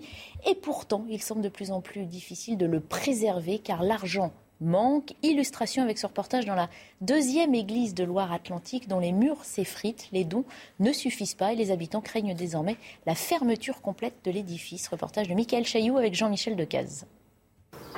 Vu de l'extérieur, l'édifice est imposant. Par sa taille, Saint-Julien de Vouvante se classe deuxième église de Loire-Atlantique derrière la cathédrale de Nantes. Faute d'entretien, un groupe de 12 bénévoles vient tous les mois pour ramasser les morceaux de murs qui s'effritent. Des morceaux comme ça qui s'éclatent du haut de 5-6 mètres. Hein, euh, alors c'est inquiétant quoi. Les poussières viennent de, disons, du tuffeau qui se dégrade au niveau des je des, bandes là, qui se décrochent et qui tombent et qui éclatent par terre. Alors euh, voilà, ça, fait des morceaux assez conséquents. Les vitraux, orientés à l'ouest, laissent passer l'eau qui dégouline sur la pierre à longueur d'année. Derrière la sacristie, c'est le toit qui fuit. C'est inquiétant de voir ça, quoi. Le bâtiment est classé monument historique depuis 2007 avec un projet de rénovation chiffré à 2 millions d'euros. Les travaux se sont résumés à de la consolidation. La seule restauration a été financée avec de l'argent privé. Il y a eu un don il y a, 10 ou 15 ans là, de, 40 000 euh, euros. Alors on en a profité pour... Euh, faire un nouveau virail là. Saint-Julien, année après année, voit donc son église partir en petits morceaux. Les bénévoles craignent de leur côté la fermeture de l'édifice pour raison de sécurité. Voilà, il faut malheureusement constater que euh, la deuxième église de Loire-Atlantique, et je suis sûre qu'elle n'est pas la seule, ne, la seule, ne passionne pas autant les foules que Notre-Dame de Paris, hein, qui a été, euh, au moment d'un appel de fonds pour commencer la restauration après l'incendie, eh ben, euh, a été apprécié hein, et a fait participer de nombreux Français. Malheureusement, il y a d'autres édifices à sauver en France. Comment vous réagissez à ce, constat? Les pierres de notre patrimoine tombent et personne n'est là pour les ramasser. Pourquoi personne n'est là au fond? Parce que euh, les biens ecclésiastiques sont revenus euh, à l'État. En réalité, ce sont les communes qui ont la charge de l'entretien de leurs églises entretenir une église, ça coûte très très cher. Et vous avez des églises dans toutes les communes en France, ou presque. Mm. Et, seulement, vous avez des, budgets municipaux qui ne permettent pas euh, de prendre en charge la restauration, la rénovation. Euh, euh, moi, je me souviens, dans certaines de mes communes, quand j'étais parlementaire, les maires venaient désespérés me trouver en me demandant d'aider. Je le faisais, mais petitement, dans le cadre de la réserve parlementaire qui n'existe plus d'ailleurs depuis, hein, depuis 2017, mais et qui était vraiment euh, une goutte d'eau, hein, puisque ces travaux sont généralement importants quand il s'agit de refaire un clocher, une toiture ou un édifice, ça coûte très cher. Mm-hmm. Donc la question est de savoir comment prendre en charge ce qui est notre patrimoine national, parce qu'au-delà l'édifice religieux, c'est un patrimoine culturel mm-hmm. et national de toute l'histoire de la chrétienté, hein, nous sommes issus, et donc euh, il faut trouver, alors j'attends de voir ce rapport sénatorial qui, qui dégage des pistes pour aider les maires dans toutes ces communes mm. à effectivement euh, entretenir ce patrimoine non seulement religieux, mais également un patrimoine culturel en France. Alors justement, la Commission de la culture du Sénat vient d'adopter à l'unanimité un rapport sur l'état du patrimoine religieux de plus en plus euh, menacé. Un texte qui préconise la resocialisation des églises, notamment par des activités euh, culturelles. Et on est en direct avec l'un de ces sénateurs. Bonjour euh, Pierre Ouzoulia, merci d'être avec nous. Vous êtes sénateur PCF des Hauts-de-Seine. Votre rapport souhaite simplement, si j'ai bien compris, redonner vie à ces églises pour éviter qu'elles ne tombent dans l'abandon. Hmm. C'est exactement ça, c'est exactement ça. C'est euh, euh, un rapport du Sénat comme le Sénat en faire, euh, c'est en faire souvent, c'est-à-dire on a établi quelques, quelques consensus, des consensus forts, consensus politique d'une part, en considérant que les églises étaient le patrimoine de la nation et qu'elles devaient être entretenues, et puis après un consensus avec les, les autorités épiscopales et, et je salue euh, la façon dont elles ont travaillé avec nous pour aboutir à ce que vous appelez, c'est une bonne formule, hein, la, la resocialisation des, édifices, c'est-à-dire simplement éviter de faire que les édifices cultuels, quand le culte est, est vraiment trop, trop peu présent, euh, ces édifices soient euh, interdits au public. Il faut absolument les ouvrir parce que c'est ce qui permet leur entretien, la ventilation, l'élimination de l'humidité, mais aussi une forme de réappropriation collective de ces édifices, c'est ce qui permet ensuite aux, mairies, aux petites mairies, hein, comme vous l'avez dit euh, précédemment, de pouvoir financer euh, sans trop de problèmes euh, leur entretien. Alors vous estimez entre 2500 et 5000 le nombre d'églises menacées. L'inventaire a-t-il été facile à faire? Non, non. Et, c'est un vrai problème. C'est-à-dire que le, dernier inventaire réalisé par l'État, ministère de la Culture, il date d'environ 1985. Depuis, malheureusement, euh, l'État a abandonné beaucoup de ses missions dans le domaine du patrimoine euh, non classé, euh, ce qui est l'essentiel du, patrimoine des, églises aujourd'hui. Et donc, c'est très difficile d'avoir un état des, lieux. Alors, c'est une estimation qui a été réalisée par un observatoire, qui est une association qui fait un, très très bon travail. Mais notre première demande, c'est que, en effet, l'État fasse, avec les régions, les départements, un, bilan de ce patrimoine. Mmh. Alors quand vous dites menacées, hein, elles sont menacées d'être abandonnées, d'être vendues, euh, voire euh, détruites. Une solution assez radicale qui peut choquer, puisque on le disait euh, à l'instant, préserver le patrimoine, c'est aussi défendre notre histoire et notre civilisation plus largement. Oui, alors il faut être prudent. Hein. D'abord, le, patrimoine religieux français n'est pas dans un si mauvais état que ça, et même à l'échelle européenne, il est plutôt dans un bon état. Et nous le devons, comme ça a été dit euh, précédemment, par euh, la loi de 1905, qui fait que c'est un patrimoine communal qui est entretenu par, euh, par les communes. Alors ça, c'est vrai pour les édifices qui datent d'avant 1905. Pour ceux qui sont postérieurs, la charge est, à l'entière responsabilité des diocèses pour ce qui est des, des, églises. Et pour certaines églises relativement modernes, fin du 19e, début 20e, euh, construite avec euh, des matériaux qu'on sait mal restaurés, mhm. comme euh, le béton, le ciment. En effet, la solution peut être extrême et on peut aller vers une, démolition. Sur le patrimoine d'avant 1905, la grosse difficulté, c'est l'entretien qui, qui aujourd'hui a du mal à être assuré. Pierre Ouzoulia, si vous le pouvez rester euh, connecté avec nous, on va poursuivre la discussion en plateau et si vous voulez intervenir, effectivement, vous nous euh, faites signe. C'est vrai que c'est triste de voir ce, délabrement, euh, qu'on soit religieux ou pas religieux. On sait qu'il y a un paysage français, historique français, que ces, églises font partie de notre culture. Je vais faire un peu de provoque. Allez. Vous me reconnaîtrez, vous m'en voudrez pas. Dire que ce patrimoine est religieux, ce n'est pas euh, le qualificatif n'est pas un gros mmh. mot. Non. C'est une réalité. Mais une appropriation qui s'impose, c'est déjà un fait, mais elle, doit, venir dans toutes les têtes par tous ceux qui euh, ont une religion, se reconnaissent euh, dans telle ou telle religion, etc. Ou pas du tout. Mmh. C'est notre histoire. Comme l'a dit Georges tout à l'heure, c'est notre histoire. Alors, ce qui je voudrais poser une question. Donc, euh, voilà, c'est un sujet capital. Mhm. Euh, c'est bien. Puis-je poser une question Bien sûr, à Pierre Monsieur le sénateur, euh, comment une église, une commune qui a du mal à restaurer l'église de la commune, ou plus que l'église, le cas échéant, à, qui doit-elle s'adresser? Comment doit-elle faire? Est-ce que vous avez des préconisations en la matière? Parce que moi, j'ai rencontré ici ou là, au travers de de déplacement, euh, de vacances ou pas d'ailleurs, des, effectivement, euh, pas besoin de mon témoignage, mais je l'ajoute quand même, des, églises qui étaient dans un état de délabrement très grand ou assez grand. Et visiblement, la faute de moyens ou par passivité, les communes, pas toutes, hein, quelques-unes, mais je pense à des cas précis que j'éviterai de citer, ne prenaient pas en compte, euh, estimaient ne pas avoir les moyens de prendre en compte la restauration des guides. À qui doivent-elles s'adresser? Alors, euh, malheureusement, plus à l'État.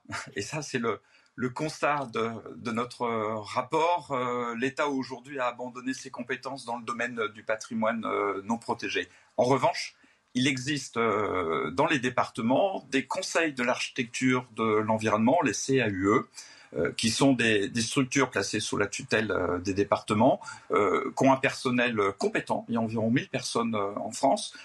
quelques sous, parce qu'ils touchent une partie de la taxe d'équipement. Donc là, il y a une fiscalité.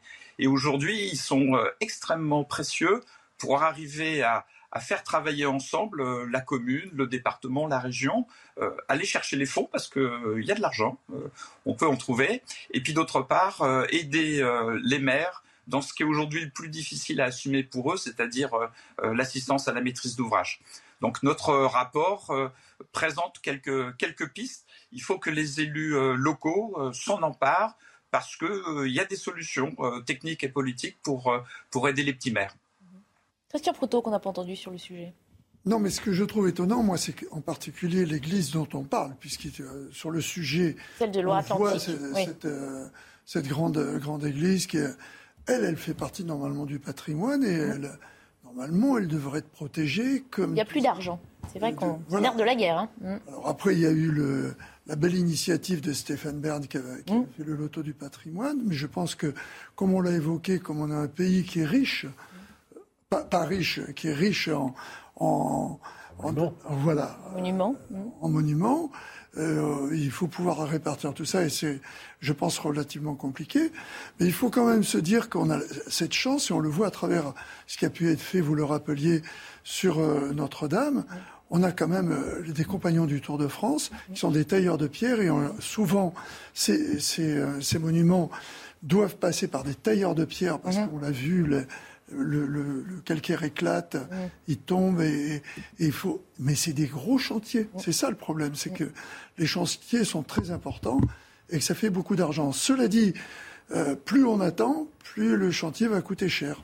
Et on a l'impression que un moment, on a laissé souvent passer trop de temps, ce qui fait que des chantiers qui auraient pu, en étant suivis régulièrement, euh, être protégés. On le voit se sont dégradés un peu plus. Se sont dégradés encore plus. Et c'est toute la, démarche à revoir, à mon avis. Je souhaiterais aussi poser une question, euh, mhm. sénateur. Euh, je comprends parfaitement l'idée de resocialisation, de façon à ce que ces, ces églises puissent servir de lieux culturels euh, et d'autres activités pour la commune, mais est-ce que quand même vous préservez ce qui est l'âme de ce bâtiment, c'est-à-dire l'aspect purement culturel ou bien c'est une nouvelle affectation totale de ce bâtiment qui au départ est un lieu strictement culturel Comment arrivez-vous à euh, finalement conserver ces deux vocations? Alors, en respectant euh, de façon euh, stricte la loi de 1905, qui, reste une très bonne loi, et la loi de 1905, donc elle affecte au culte de façon prioritaire les édifices religieux. Donc, il ne s'agit pas de les désaffecter, euh, d'interdire ce qui serait pire le, culte. Euh, c'est simplement trouver des, solutions dans une relation euh, apaisée entre le curé affectataire, le diocèse et puis la mairie. trouver quand il n'y a pas de culte des occupations qui, qui permettent d'ouvrir le bâtiment et de le, de le faire vivre. Alors, d'abord pour l'entretenir, et puis deuxièmement pour permettre par cette réappropriation collective que le maire consacre euh, sans trop de difficultés politiques de l'argent à une église. Vous comprenez bien que c'est très difficile pour euh, les mairies d'entretenir des bâtiments s'ils sont complètement vides. Vous dites, euh, Pierre Azoulès, que le patrimoine n'est pas rentable. Hein. non, pardon, je, reprends. Le patrimoine n'est pas rentable, ça, on le sait, et pourtant, il est un joyau de notre culture, comme on l'a rappelé. Et vous, vous dites, il faut arrêter de le voir comme une charge, justement. Tout à fait, tout à fait. Je pense que c'est euh, mais c'est un peu comme tout en matière culturelle, hein, c'est un investissement. Il faut se rappeler que la France est la première euh, destination euh, touristique du monde. Euh, ça profite à, tout le monde, bien évidemment, euh, au commerce, à la restauration, et puis, très souvent aux, habitants des petits villages. Et, ça, ça se mérite. Et si la France est la première destination de, touristique au monde, c'est que il y a toujours quelque chose à faire euh, dans toutes les communes de France, et notamment visiter une église. Donc ce, patrimoine, il est, précieux parce que c'est ce qui nous permet euh, aujourd'hui de, donner une image touristique euh, de notre pays qui est tout à fait exceptionnelle. donc on doit arrêter de le considérer comme une charge, mais plutôt comme quelque chose qui aujourd'hui est un investissement d'avenir. Merci beaucoup en tout cas de nous avoir apporté euh, toutes vos précisions. Pierre Ouzoulia, je rappelle, vous êtes sénateur PCF euh, des Hauts-de-Seine et euh, rapporteur justement de la mission d'information État du patrimoine religieux. Dominique de Montvalon, vous vouliez Non, j'ai écouté ce que disait le sénateur avec beaucoup d'intérêt. Parce que je, suis allé, alors je, pardon, je, vais dire, ça se passe à Paris, ça va se terminer dans quelques jours. Je suis allé par hasard hier, enfin par hasard, hein, par rapport à notre débat d'aujourd'hui, mhm. dont j'ignorais le, la tête de, la tête de chapitre. Euh, je suis allé voir l'exposition au Bernardin dans le, 5, dans le 5e arrondissement sur, euh, sur Notre-Dame de Paris, son histoire, etc. Mhm. C'est extraordinaire. Il y a, y a, y a, on donne à chacun des tablettes, mhm. chaque visiteur une tablette qui rend à la sortie, et on vous raconte tablette à l'appui, toute l'histoire de, euh, du bâtiment, euh, la Révolution, les rois, enfin, etc. Ce que je veux dire, c'est que est-ce qu'il ne serait pas possible euh, qu'il y ait un effort de ce côté-là pour que quand, pour on, intéresser entre, quand on entre dans une église, on sache de quoi il s'agit bah et qu'on vous tienne un peu par la main, tablette à la main, pardon, mm. j'arrête. Vous voyez ce que je veux dire? Ah, Bien sûr, ah, bah, je pense que certains réfléchissent à rendre ça un petit peu ludique, effectivement. Non, mais euh, dans ce que disait le, monsieur le sénateur, là, la socialisation ou la resocialisation ou ce que l'on veut pour avoir une activité qui soit autre que l'activité culturelle mhm. sans choquer. Euh, oui. parce que ça fait polémique hein, auprès de certains. Il faut dire qu'elle existe. Moi, j'ai un ami, quelqu'un que nous apprécions, qui est Hugo Frey, qui, a fait le tour des cathédrales comme l'avait fait Laurent Voulzy. J'aimerais savoir combien les tourneurs euh, rétrocéder. Alors justement, merci pour la transition euh, inattendue, euh, puisque pour terminer cette première partie de la belle équipe, je voulais vous montrer une séquence assez sympathique. Un départ à la retraite, on le sait, ça se fait. Et pour une directrice d'école primaire à Vincennes, eh bien, ce pot de départ restera bien inoubliable, puisqu'elle a reçu la visite surprise de, pas Hugo Frey,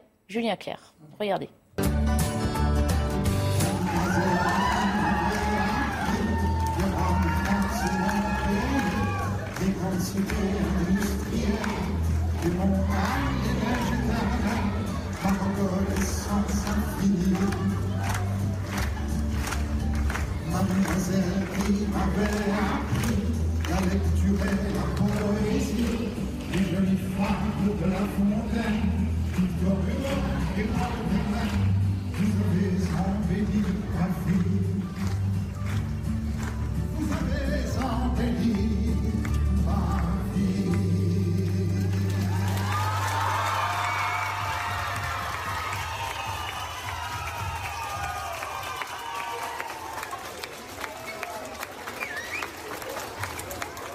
Voilà, donc vous avez vu un petit bouquet de fleurs, une chanson Mademoiselle. En hommage, c'est une, euh, mère de famille qui a contacté le chanteur en disant ça ferait très plaisir à cette directrice et il a accepté de venir. Il est passé chanter une chanson, ça a dû lui faire quelque chose quand même. Hein. Mmh. Oui. oui, surtout. mais ça m'étonne pas de Julien Clerc. Je crois que c'est quelqu'un de vraiment euh, très attachant. Oui, oui. Ah, du coup, euh, Gérard devait être ravi. Quoi. Alors... Le frère. Le frère, oui. de Non, mais comme il, fait partie de notre équipe. Eh il fait partie du patrimoine euh, également, hein. on, est, on, est, d'accord. De, l'émission. Allez, il est temps de vous remercier tous les trois, puisque vous avez participé à la première euh, moitié de la belle équipe, mais qui continue jusqu'à 17h, et ces sièges vont être occupés par de nouveaux invités. Merci à tous les trois, à très bientôt. Bel été si je ne vous revois pas. Enfin, vous serez là au mois d'août, vous êtes les bienvenus, hein. vous pouvez en venir. à tout de suite. 15h30 bientôt, bienvenue si vous nous rejoignez. Nous poursuivons cette belle équipe de l'été qui continue de vous accompagner tous les après-midi entre 14h et 17h que vous soyez en vacances ou non. Ils ne sont pas en vacances, ils sont sur notre plateau. Nous accueillons euh, Élodie Huchard, bonjour, bonjour. journaliste à la rédaction euh, de CNews au service politique. À vos côtés Patrick Caram, bonjour. Bonjour. Vice-président de la région Île-de-France. Jean-Michel Fauvergue est avec nous également. Bonjour. bonjour. Cofondateur euh, Initiative Sécurité Intérieure et ancien patron du RAID. À vos côtés Philippe Vigier, Bonjour. Député démocrate d'Eure-et-Loire. On ouvre nos débats dans un instant. On s'arrête d'abord une minute sur les principaux titres de l'actualité de ce dimanche avec Arthur Muriot. La nuit a été calme dans le Gard, mais les pompiers restent mobilisés pour éviter toute reprise de feu, malgré un vent entre 40 et 50 km/h et des températures élevées. Les sapeurs-pompiers indiquent que l'incendie est en bonne voie de règlement. Depuis jeudi, les flammes ont ravagé plus de 650 hectares de forêt. La frappe d'un immeuble d'habitation a fait au moins 15 morts. Le drame a eu lieu à Tchassiviar, dans l'est de l'Ukraine. Une trentaine de personnes seraient encore sous les décombres. Visé par un missile russe, le bâtiment a été partiellement détruit. Plusieurs secouristes s'attellent à déblayer les lieux et sauver de potentiels survivants. Premier match pour les femmes de Corinne Diacre. Les Bleus affronteront ce soir l'Italie dans le cadre de cet Euro de football 2022. Arrivé en quart de finale lors du Mondial 2019, les joueuses françaises ont enchaîné 14 victoires d'affilée. Le match sera à suivre sur Canal+, en direct de Rotterdam, en Angleterre, dès 21h.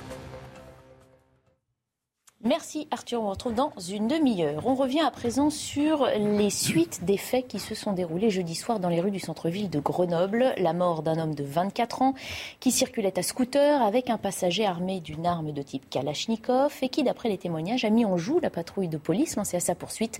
L'affaire prend une tournure politique depuis que le maire de la ville a mis en place une cellule d'aide psychologique pour la famille de la victime. On va en discuter. On va d'abord faire le rappel de ces faits avec Quentin Gribel, Inès Alika et notre service police-justice.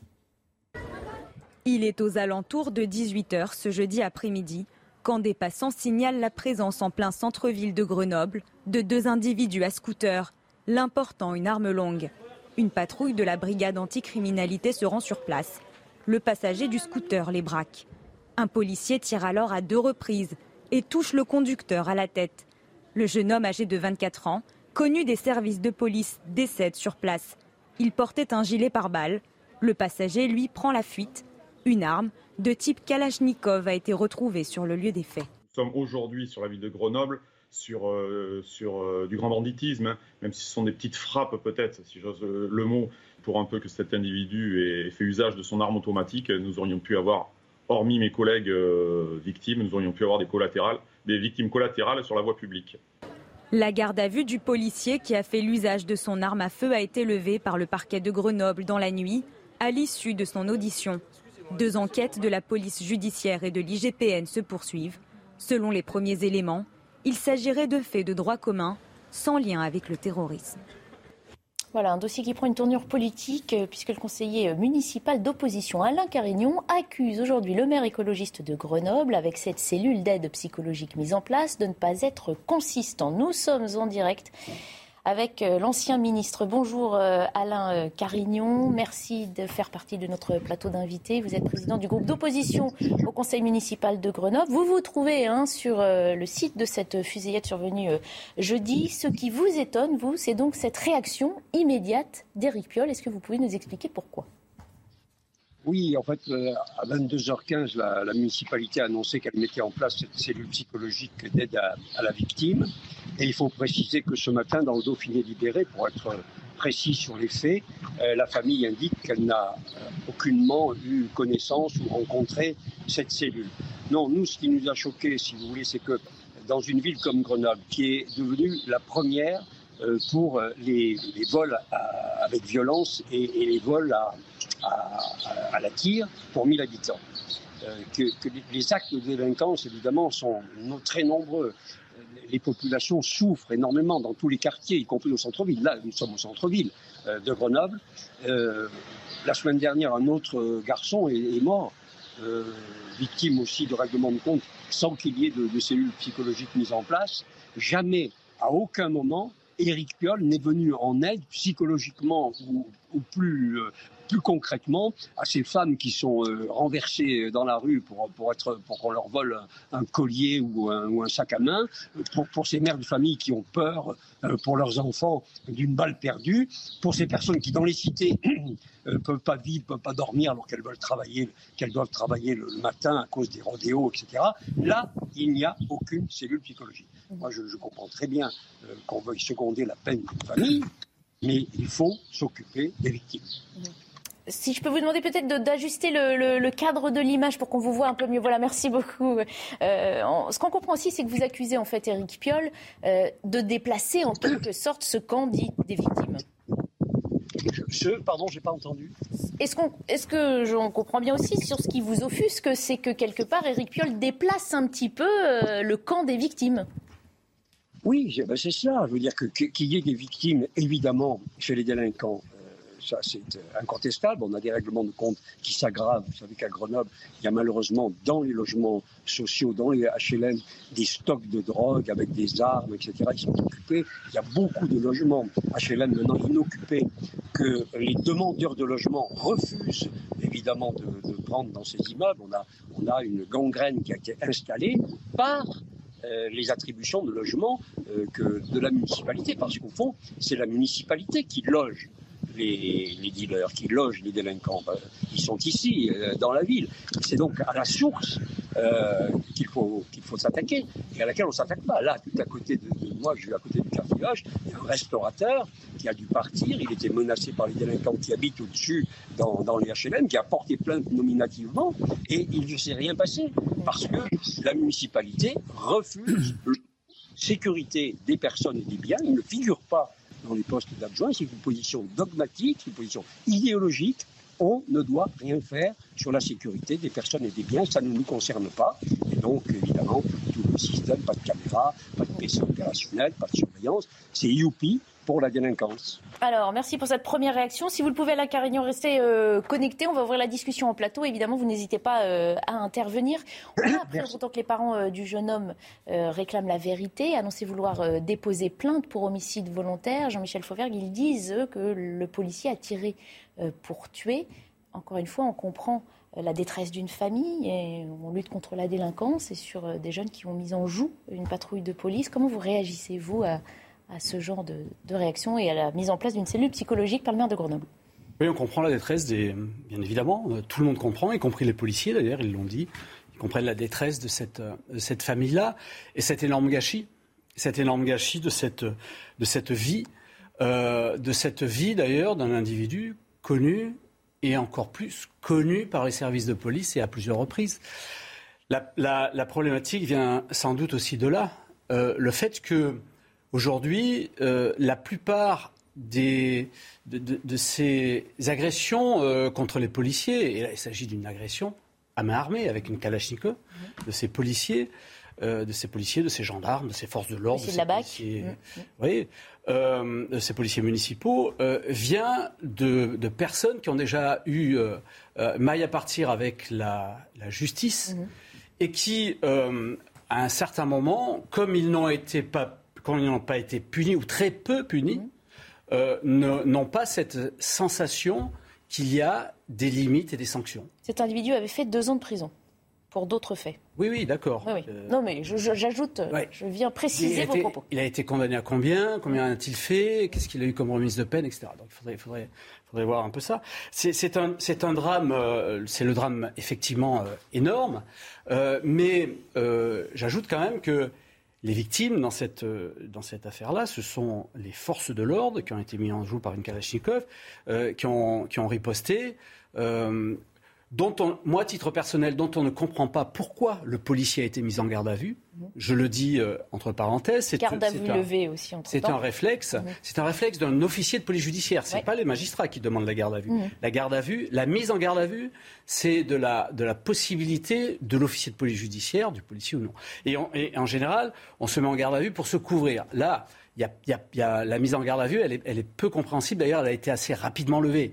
Le, problématique, c'est que quand vous annoncez, vous, à la, télé assez rapidement, d'un côté, il y a une enquête contre les individus armés, de l'autre côté, il y a une enquête avec une mise en garde à vue contre les policiers, eh bien, on se retrouve dans un match où les deux équipes sont à égalité, ce qui n'est pas le cas. Ce qui n'est pas le cas. La police et la gendarmerie utilisent la force légitime et nécessaire, et en particulier pour se défendre. Messieurs, réaction. Patrick Oui, enfin, moi, je ne. Enfin, vous avez posé la question. Est-ce qu'on peut comprendre la détresse de la famille? Ah bon?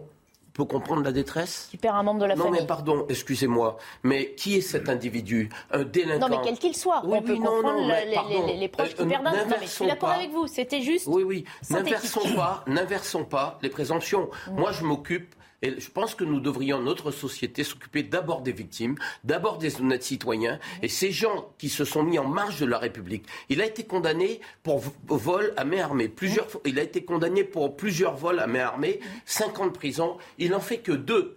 Deux et il se retrouve dehors. Donc il aurait dû sortir de prison, c'était en 2019 la condamnation. Il aurait dû sortir quand euh, euh, Avec un an de, sursis, il aurait dû sortir l'an prochain. Il était déjà dehors.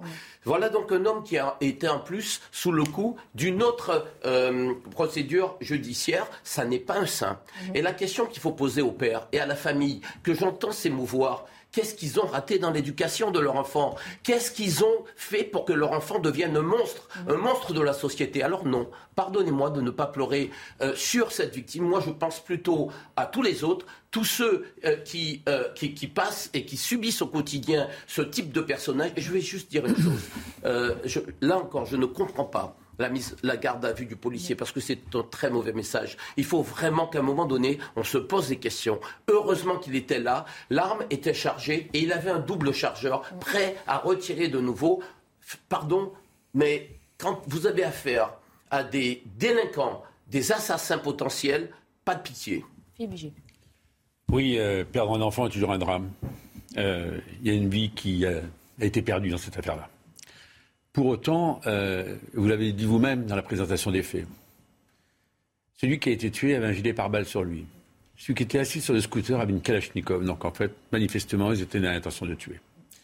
Et en fait, ce qui est dramatique, je crois qu'hier soir, il y a encore une jeune femme, policier stagiaire, qui a été très grièvement blessée, avec deux fractures, euh, plus le nez, euh, je crois, fracturé. on ne peut pas continuer ainsi, à défier les forces de l'ordre on ne peut pas continuer ainsi à défier celles et ceux qui payent un lourd tribut pour nous protéger, pour nous apporter une sécurité du quotidien. Donc euh, il faut des sanctions exemplaires, il faut qu'elles soient appliquées dans la durée. C'était dit tout à l'heure par Jean-Michel Fauvert qu'on ne peut pas condamner les gens et qu'après on les retrouve euh, naturellement euh, dans la rue. Moi j'ai été l'objet à plusieurs reprises de menaces de mort. Euh, franchement, on ne peut plus continuer ainsi. Donc, euh, il s'agit d'avoir de la fermeté. C'est un drame éducatif pour cette famille. J'ai d'ailleurs entendu le témoignage d'un membre de la famille pour, euh, suite au, décès de ce jeune. Mais un parcours de vie, c'est pas uniquement d'aller défier les forces de l'ordre, c'est pas uniquement faire des braquages, c'est pas uniquement de commettre des actes illégaux. Non. Le parcours de vie, c'est s'épanouir, trouver un boulot, fonder une famille et faire autre chose. Donc, oui, on doit être, me semble-t-il, hyper strict, hyper intransigeant. Oui, quant à la, à la décision du maire de Grenoble. Je ne vais pas m'immiscer dans la politique locale, je, que, je, connais un peu, mais pas, dans ses arcanes. Euh, mais je voudrais quand même euh, dire qu'il est surprenant aujourd'hui de voir cette inversion de la culpabilité. En fait, en réalité, euh, on a un certain nombre de, des deals marqués politiquement à l'extrême gauche, même s'ils se prétendent verts, à l'extrême gauche, euh, qui ont, fait, ont, repris euh, les propos de, de, Rouen en disant que l'ordre c'est le désordre, la déviance c'est la norme, etc.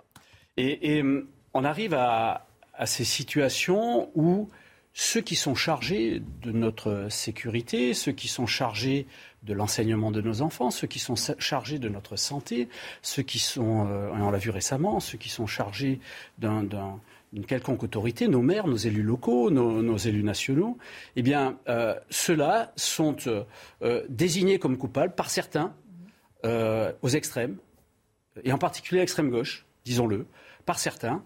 et il y a un espèce de renversement de la norme qui se fait de manière naturelle. Non, arrêtons ça. Arrêtons ça et luttons contre ces messages-là qui sont des messages complètement mortifères pour notre démocratie, notre société. Justement, on va retourner voir euh, Alain euh, Carnot, puisque euh, c'est vous, hein, Monsieur le Ministre, qui avez, par votre tweet, alerté ou divulgué, on va dire, cette information selon laquelle le maire de Grenoble mettait en place cette cellule d'aide psychologique. Comment a été accueillie d'ailleurs cette, information au sein des conseillers municipaux? Elle fait l'unanimité? D'abord, euh, je, l'ai appris par le Dauphiné libéré. C'est le Dauphiné libéré qui l'a rendu public, la presse locale à 22h15. Donc, euh, je l'ai appris comme tous les citoyens et les conseillers municipaux ne sont jamais informés, pareil, que de ces initiatives. C'est pas, il n'est pas du genre à, se concerter avec quiconque pour, pour prendre ces décisions. Mais ce, que j'entendais là sur les, les, villes gérées par l'extrême gauche, ça, ça, correspond tout à fait à la situation de Grenoble. Il y a, nous avons ici tous les degrés de la violence. Il y a celle-ci qui est favorisée incontestablement par la, par la municipalité, mais on a la violence de l'ultra-gauche. Éric Piolle a dit dans l'Express récemment que l'ultra-gauche était aussi sa famille, qu'il ne pouvait pas critiquer sa famille. Euh, on a l'ultra-gauche a saboté, je dis qu'elle a saboté parce qu'elle a signé, elle l'a revendiqué elle a, brûlé une église, parce que évidemment le culte catholique n'a pas le droit d'exister. Elle a brûlé euh, France Bleu Isère parce que l'information ça va pas. Elle a brûlé la salle du conseil municipal parce que la démocratie telle qu'elle fonctionne ne lui convient pas. Elle a brûlé un centre culturel scientifique. Elle vient de s'attaquer à deux ponts euh, qui reliaient euh, des entreprises de haute technologie parce que qui ont des milliers d'emplois parce que il faut il faut que ces entreprises ne, puissent pas exister. Et c'est ça la, situation du On a eu, euh, ces, dernières semaines, on a quatre euh, responsables des Républicains qui ont été euh, attaqués sauvagement dans la rue. Trois, donc une, jeune fille, la, présidente des jeunes républicains, Madame Mansouri, qui a été, qui a été plus que molestée, un, candidat aux élections législatives sur un marché. Alors, par l'extrême gauche. Hein, c'est-à-dire que c'est clair, c'est net, les vidéos l'attestent. On a un climat euh, qui est, on, a, on bénéficie, si j'ose dire, de tous les degrés euh, de la violence euh, par tous les aspects et par tous les ports. Et c'est cette espèce de déconstruction de, nos sociétés. Je ne vois pas d'ailleurs quel est l'objectif final, enfin quel est l'intérêt euh, à ce point de, déconstruire la société pour qu'elle devienne la jungle, pour que les gens se reconstituent en tribus pour, pour se défendre et s'affronter. C'est ça, euh, l'écologie, les verts, qui nous prépare le retour euh, au tribalisme. Parce qu'évidemment, quand on n'est plus protégé par la société, quand celle-ci, quand il n'y a plus de nation, quand il n'y a plus de frontières, quand il n'y a plus d'abri, eh bien, on reconstitue des tribus, des tribus communautaires, des tribus de tous ordres. Et voilà, voilà le fonctionnement euh, ce à quoi ils destinent nos sociétés. Merci Alain Carignon d'avoir participé euh, à nos débats. Je rappelle que vous êtes ancien ministre et président du groupe d'opposition au conseil municipal de Grenoble. On va poursuivre la discussion en plateau parce que vous avez encore euh, des choses à dire et qu'on n'a pas encore entendu Élodie Huchard sur le volet politique justement de cette affaire. Ce sera dans quelques minutes. À tout de suite. Bientôt 16h, on reprend dans un instant notre débat suite à la mise en place d'une cellule psychologique par le maire de Grenoble après euh, la fusillade qui a coûté la vie à un jeune homme de 24 ans euh, cette semaine. D'abord le rappel des titres avec Arthur Muriot. La pénurie de main-d'œuvre est le problème urgent à traiter dans les semaines qui viennent. C'est ce qu'a déclaré Bruno Le Maire, invité des rencontres économiques d'Aix-en-Provence. Le ministre de l'économie indique qu'il s'attaquera à cette problématique dès la rentrée. Il a même précisé que ce serait la deuxième urgence pour le gouvernement après celle du pouvoir d'achat. En France, la pénurie de main-d'œuvre touche surtout les secteurs du service à la personne, de la vente et de la restauration. Alerte forte chaleur sur l'Hexagone. À partir de mardi, le sud-ouest de la France connaîtra l'arrivée des premières températures extrêmes. les régions du nord et de l'est suivront en milieu de semaine. Le thermomètre pourrait dépasser les 40 degrés dans plusieurs départements. La durée et l'intensité de cette période, de cet épisode caniculaire sont encore incertaines. Deux jours après l'assassinat de l'ancien Premier ministre Shinzo Abe, les Japonais votent dans le cadre des élections sénatoriales, un scrutin qui se tient dans un pays meurtri, marqué profondément par la disparition de cet homme emblématique du paysage politique national. Selon des résultats partiels, le Parti libéral-démocrate, celui de l'ancien et de l'actuel Premier ministre, arrive en tête. Voilà, retour euh, à nos débats. Philippe Vigie, vous vouliez réagir justement par rapport à cette euh, décision du maire de Grenoble? Oui, parce qu'en fait, Éric Piolle, on le connaît bien. Il est dans la transgression permanente il essaye toujours de voir comment, à un moment ou à un autre, il essaiera de mettre la République en échec. Euh, franchement, de monter une cellule d'écoute, euh, d'assistance psychologique pour la famille, est-ce que déjà il l'avait précédemment fait lorsqu'il y a des policiers qui sont euh, tués ou lorsqu'ils sont blessés? Non, jamais. C'est ce qu'Alain tout à l'heure. l'épisode du Birkini, qui s'est d'ailleurs mal terminé pour lui, par loi judiciaire au, tribunal administratif, au Conseil d'État. Il a été naturellement débouté. On se souvient d'épisodes des crèches, des sapins de Noël, enfin voilà. Il se construit sans arrêt sur la déconstruction des autres faut que ça cesse. Alors justement, on fait le point euh, strictement euh, politique. Elodie Huchard, ce qu'on peut dire, c'est qu'une fois encore, Eric Piolle euh, fait quelque chose qui fait polémique. Oui, mais je rejoins effectivement ce que vous disiez, c'est-à-dire qu'il s'inscrit à l'inverse de ce qu'on a l'habitude de voir. En plus, euh, Alain Carignon euh, l'expliquait, des cellules d'aide psychologique, elles ne sont pas mises en place d'habitude. Là, finalement, il prend ce délinquant comme une victime comme une autre, sachant que finalement, il a plus d'égards que d'autres euh, victimes. Et puis, il va falloir voir aussi si sa majorité le soutient. Vous avez évoqué l'épisode du Burkini, sa propre majorité n'était pas forcément intégralement en phase avec lui. On, il y a eu plusieurs polémiques. Voilà, il y a eu plusieurs polémiques autour du maire de Grenoble. On le il vient effectivement d'Europe Écologie Les Verts, de l'extrême gauche aussi qui l'accompagne, euh, qui ne sont pas forcément favorables aux forces de l'ordre. Et là, effectivement, en prenant cette décision, aussi très clairement, il pointe les forces de l'ordre comme responsables, finalement comme simples coupables de cette situation. Alors qu'on est revenu sur les faits, c'est évidemment euh, beaucoup plus compliqué. Mais ça va être intéressant de guetter dans les jours à venir quelles sont les réactions aussi de ceux qui sont censés le soutenir parce que c'est pas garanti que sa majorité soit en phase avec euh, cette décision, pas plus d'ailleurs que la, la population de Grenoble. On a vu notamment sur les réseaux sociaux pas mal de Grenoblois qui s'émouvaient un petit peu de cette décision et surtout qui ne la comprenaient pas, euh, comme Alain Carignon l'expliquait euh, tout à l'heure. Mhm. Je voulais vous proposer aussi d'entendre la, réaction de Mathieu Vallet, hein, qui revient sur euh, l'individu qui est décédé, âgé de 24 ans, qui était connu des services de police. Jean-Michel Fauvergnot le rappelait tout à l'heure, qui avait un casier qui n'était pas vierge. On n'a euh, eu aucun changement depuis la mort d'Éric Masson, ce policier d'Avignon qui a été tué sur un point de deal. Ces deux voyous qui étaient ces deux criminels sur un deux roues. Le passager arrière qui avait une arme longue qui était une Kalachnikov, puisqu'elle a été découverte par les policiers de la police judiciaire à leur arrivée. On voit bien que si elle avait été utilisée par le voyou qui a braqué, qui a mis en joue ces policiers, qui, mhm. s'ils n'avaient pas euh, acte de défense, utilisé leur arme, on aurait peut-être un ou deux policiers morts, voire pire. Ils étaient armés, équipés et préparés pour soit faire couler du sang dans ce quartier de Hoche pour montrer qu'ils tiennent le terrain, soit pour récupérer des points de deal. On voit bien que dans ce secteur-là, comme dans les autres secteurs, vous avez le quartier de la Villeneuve, qui est un quartier de reconquête républicaine, où on a la brigade spécialisée de terrain aussi, qui œuvre tous les jours pour démanteler les points de deal, pour assurer la sécurité de ce quartier. On voit bien que Grenoble est condamné. Et puis quand on voit euh, les antécédents, le pédigré en fait euh, de la personne qui est décédée, bah, dis donc, elle est aussi longue que la muraille de Chine.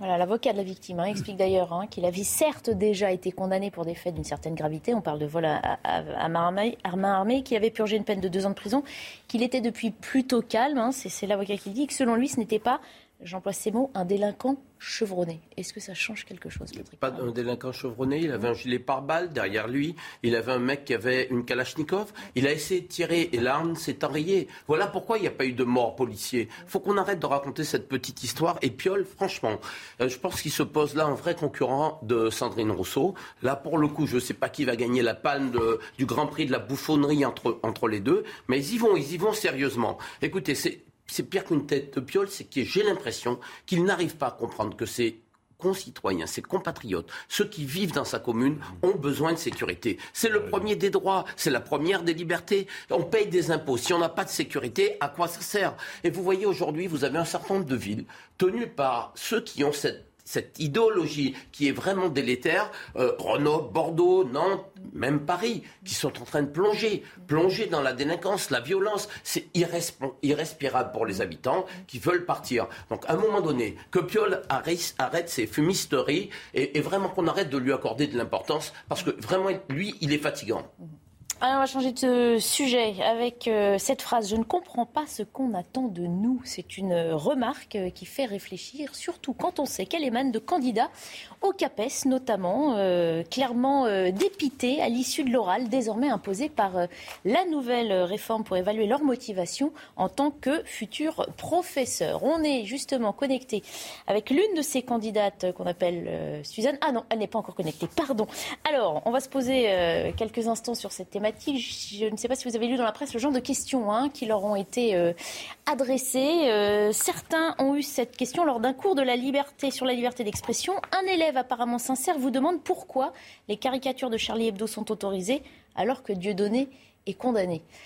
Euh, on imagine qu'on teste ces candidats hein, sur des questions de laïcité et les thématiques de notre époque, l'homophobie, la transphobie.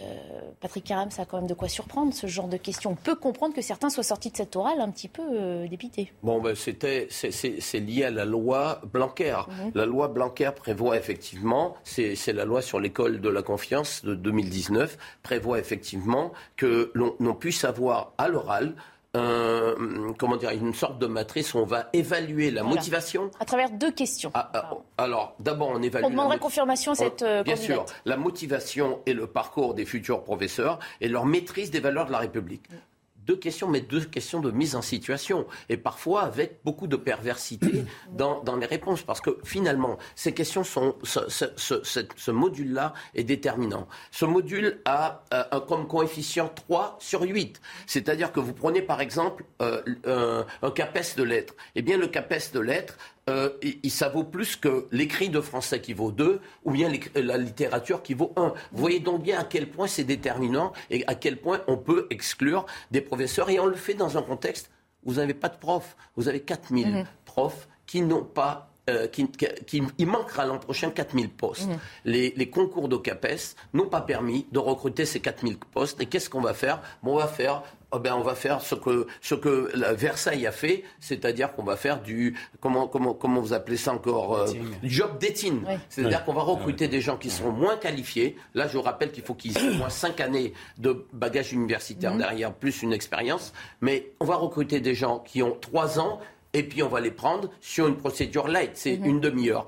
Tout ça n'a pas tellement, n'a pas de sens. Que l'on vérifie les valeurs de la République, c'est essentiel, mais qu'on fasse attention à ne pas avoir des subtilités. J'ai vu la liste des questions, des re-questionnements, des réponses et des réponses sur les réponses ça me semble juste ahurissant. Je défie n'importe quel enseignant aujourd'hui du CAPES de réussir à cette épreuve. Alors justement, euh, Suzanne est connectée. Bonjour, merci euh, de participer euh, à nos débats. Vous êtes là surtout pour nous apporter un éclairage très concret hein, de ce qui peut se passer dans cette orale.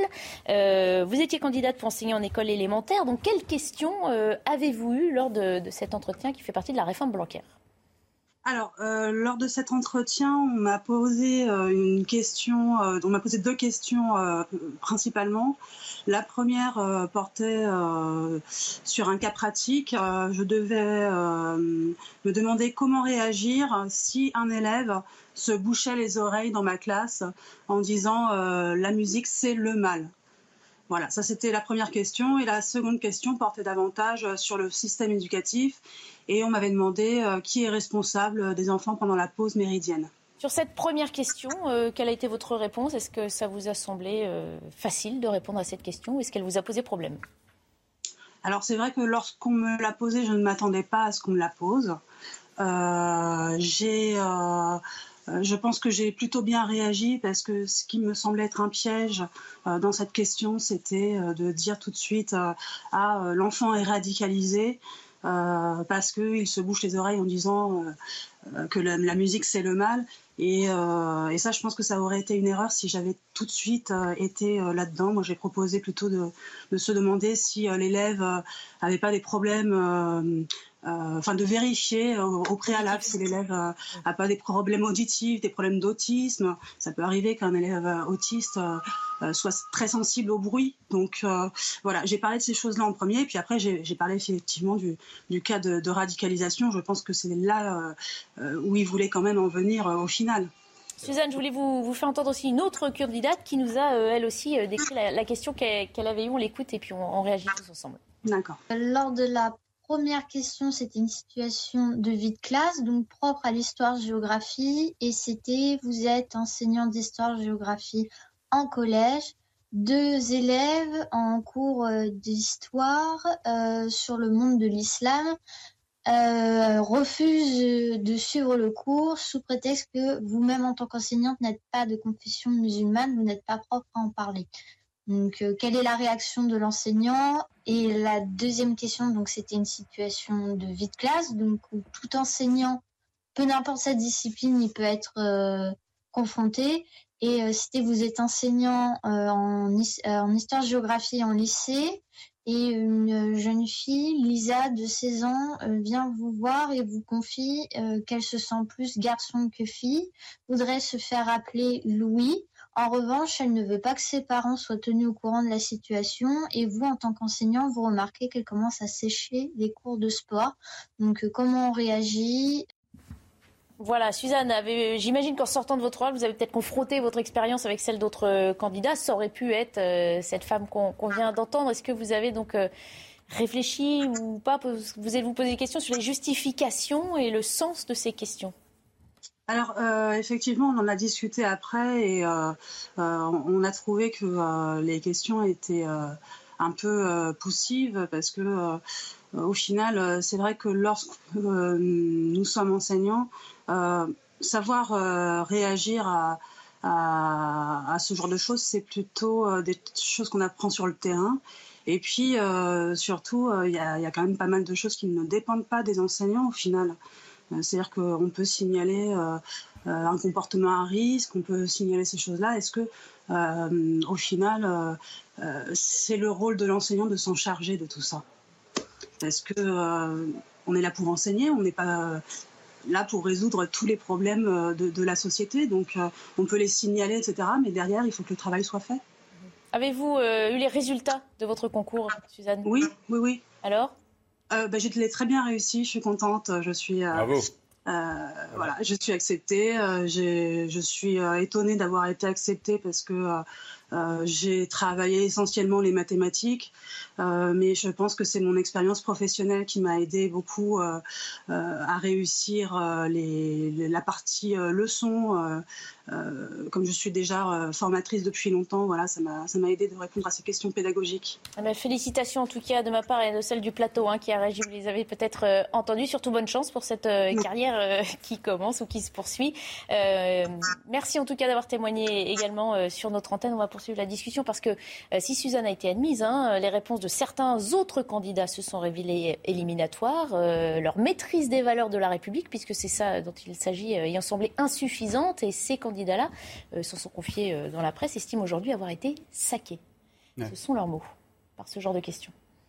Sur les questions que, vous avez posées et qui ont été posées, en particulier la question sur, sur l'islam radical et sur les comportements dus à l'islam radical, à la laïcité d'une manière générale, euh, c'est véritablement les questions euh, qui, sont posées par des élèves à des professeurs. Mhm.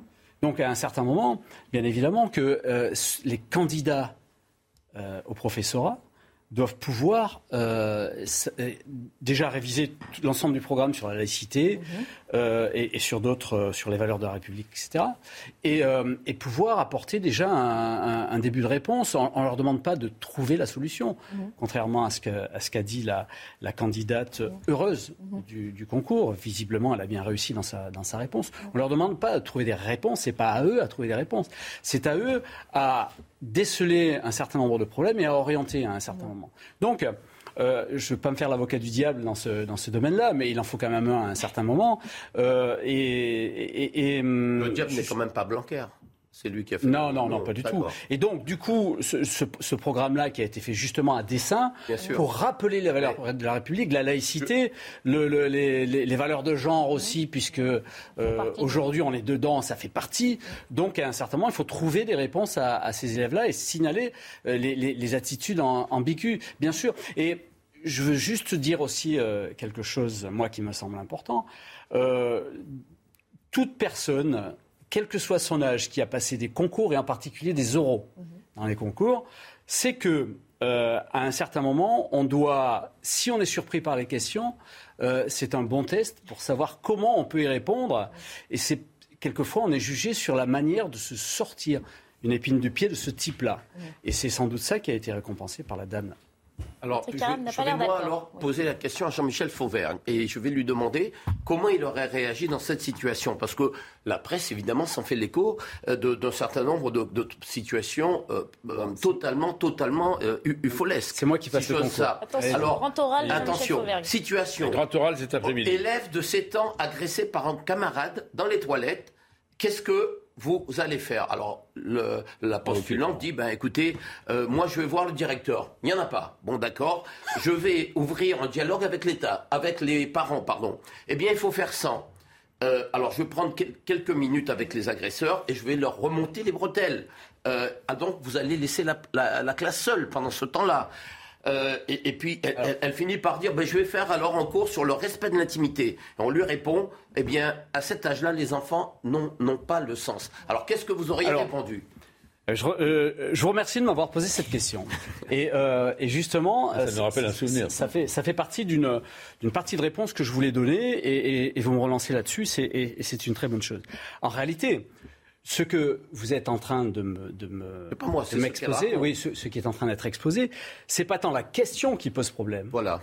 Mais c'est le fait que la réponse de, ceux qui, sont là et qui, qui mènent l'oral est à chaque fois orientée. Alors et donc à chaque fois destructive. On rejoint un peu Piolle. Euh, c'est précisément euh, ça. C'est-à-dire que c'est du doigt mouillé. Et ça, c'est pas possible. Vous avez un concours où vous avez quand même un fondamental, non, des fondamentaux. Le fondamental, c'est savoir maîtriser la matière que vous allez enseigner. Et puis vous ah avez cette, question, ce corpus des valeurs de la République. Et je rappelle quand même qu'il y, y, a une cellule d'accompagnement dans les rectorats. Je rappelle que chaque fois qu'il y a des atteintes à la laïcité et aux valeurs de la République, dans les écoles et dans les, dans les établissements scolaires, ils ne sont pas systématiquement signalés. Vous le savez bien, il y a un rapport de l'inspection générale de l'éducation, des sports et de la recherche, dont la presse en est fait grand écho, qui le signale. On a peut-être la moitié des faits qui n'est pas signalé aujourd'hui. Donc qu'est-ce que ça signifie? Ça veut dire qu'on est dans un exercice purement théorique. Toute la question est de savoir quel accompagnement, quel accompagnement, qu'on puisse vérifier que l'enseignant pas, ne tombe pas dans, dans, cette espèce de, de, travers qui consiste à confondre euh, laïcité, religion et à être permissif. Ça, il faut le faire. Mais Un dernier mot du candidat Jean-Michel Fauvert, s'il vous plaît, monsieur l'inspecteur. Oui. Oui, non, Patrick, je. je, bah, là, pour l'instant, vous n'avez pas réussi. L'examinateur, c'est zéro pointé. Et elle a échoué, hein, je vous signale. Euh, non, non, mais ce que, ce que, ce que vous dites, euh, ce que, ce que vous dites sur, sur, sur cette manière de faire, évidemment, que à partir du moment où vous avez un jury qui, à chaque, chaque étape de la réponse, euh, de, de, qui est logique, rajoute une, couche supplémentaire tout ce que vous avez dit là, effectivement, il y a des structures qui sont prévues. Le candidat, justement, son rôle, c'est d'étudier ça et il le fait dans le cadre du, programme qui a été fait dans le cadre de la loi, de.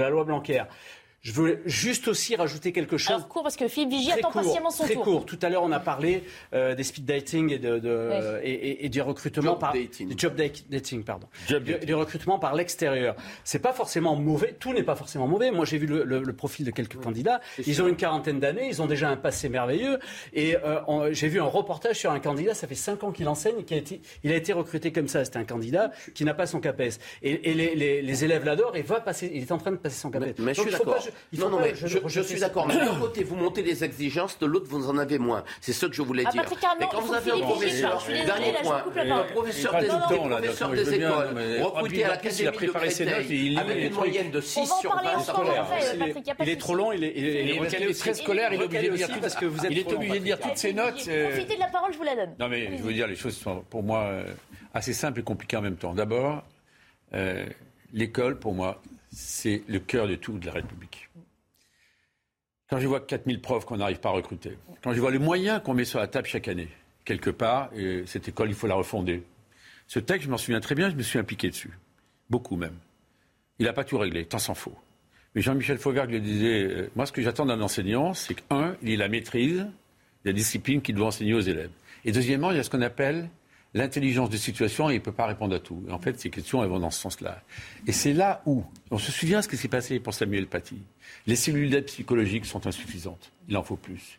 L'accompagnement quotidien, parce qu'on sait qu'il y a des hyperconcentrations de problèmes dans certains quartiers. Il y en a d'autres où il n'y a aucune difficulté. Et c'est là où on doit déployer beaucoup plus de moyens. Mais il y a une chose qui doit être absolument intangible, et là je suis d'accord sur ces tests euh, portent ces questions, c'est la République, elle est une et indivisible, et la laïcité est au cœur de tout. Et on doit vérifier, je dis bien vérifier avec un grand V, que les enseignants demain qui seront devant nos gamins, eh bien, sur ces questions-là, sont d'une solidité exemplaire. Il ne peut pas y avoir la moindre des dérives. S'il y a la moindre des dérives, le verre est dans le fruit. Solidité, oui, mais pas, pas expert de ces questions. C'est là tout Non, mais j'ai dit accompagnement, il ne peut pas tout faire. Vous l'avez tous rappelé évidemment, à l'heure où le nombre de postes à pourvoir est bien plus grand que celui euh, des postulants, les syndicats s'interrogent toutefois sur la méthode hein, utilisée pour ces euros. On va écouter un, syndicat avant d'entendre Elodie Huchard sur le sujet. Je suis un peu, si vous voulez, euh, dubitatif. Je pense que ces aspects euh, pratiques du métier, entre guillemets, eh bien, devraient être plutôt abordés à travers des formations professionnels en alternance plutôt qu'à travers des, j'allais dire, des questions, des situations qui d'une part peuvent être détachées de la réalité du métier et d'autre part n'appelle pas plus qu'un discours, je veux dire, prémâché. Alors, euh, bien sûr, le dit Huchard, on se doute, hein, il faut tester la capacité d'enseigner de ses, professeurs, mais en ce moment, il vaut mieux en recruter qu'en éliminer. Hein. parce qu'on le disait, il y a 4000 postes non pourvus euh, pour la rentrée. Alors, Papendia, ministre de l'Éducation, tente d'être rassurant. Il a expliqué il y a déjà un mois que de toute façon, chaque élève aurait bien un professeur en face de lui avec le recrutement de contractuels. Mais il faut se rendre compte que dans certaines matières, notamment au collège ou au, lycée, il manque 55% des effectifs sur certaines matières. C'est le cas, par exemple, en allemand. Euh, dans le premier degré, on est à 83% de postes pourvus. Pour comparer, l'année d'avant, on était à 95%. Donc on voit évidemment que les postes manquent. C'est vrai pour tous les degrés. C'est vrai pour l'école, c'est vrai pour le collège, c'est vrai pour le lycée. Alors effectivement, il y a des matières qui sont beaucoup plus touchées. Mais Papendia, il va être optimiste. Il explique que par un jeu de remplacement d'engagement de contractuel, on va réussir à boucher euh, tous les trous. Évidemment, ce n'est pas si simple parce qu'entre un prof à remplacer, parce qu'il y aurait un arrêt maladie dès le mois de septembre et un poste qui n'a pas été pourvu, évidemment, c'est beaucoup plus compliqué. Et puis Papendia, il vous en parlait, effectivement, tente de rassurer tout le monde mais enfin, au sein de l'éducation nationale, il a déjà hein, euh, des professeurs euh, vent debout contre lui. Il dit notamment vouloir revaloriser le salaire des enseignants à 2000 euros en début de carrière. Ceux qui ont 20 ans d'expérience et qui sont à 2000 euros euh, tiquent un peu. Ah, il est clair que la revalorisation, si elle se fait pour les nouveaux entrants, parce qu'on ne va pas se raconter l'histoire. Pourquoi il n'y a pas beaucoup d'enseignants Pourquoi on en manque? Parce que, un, ce n'est pas attractif. Deux, ils ne se sentent pas assez épaulés. Trois, il y a un problème aussi d'autorité. Hein, quand les parents contestent, par exemple, les redoublements, quand les parents euh, commettent des violences sur les enseignants. Donc évidemment, euh, s'il veut faire en sorte que ceux qui sont en place depuis 5, 10 ou 15 ans restent, il va falloir mieux les payer. Mais tout, une fois de plus, tout commence à l'école.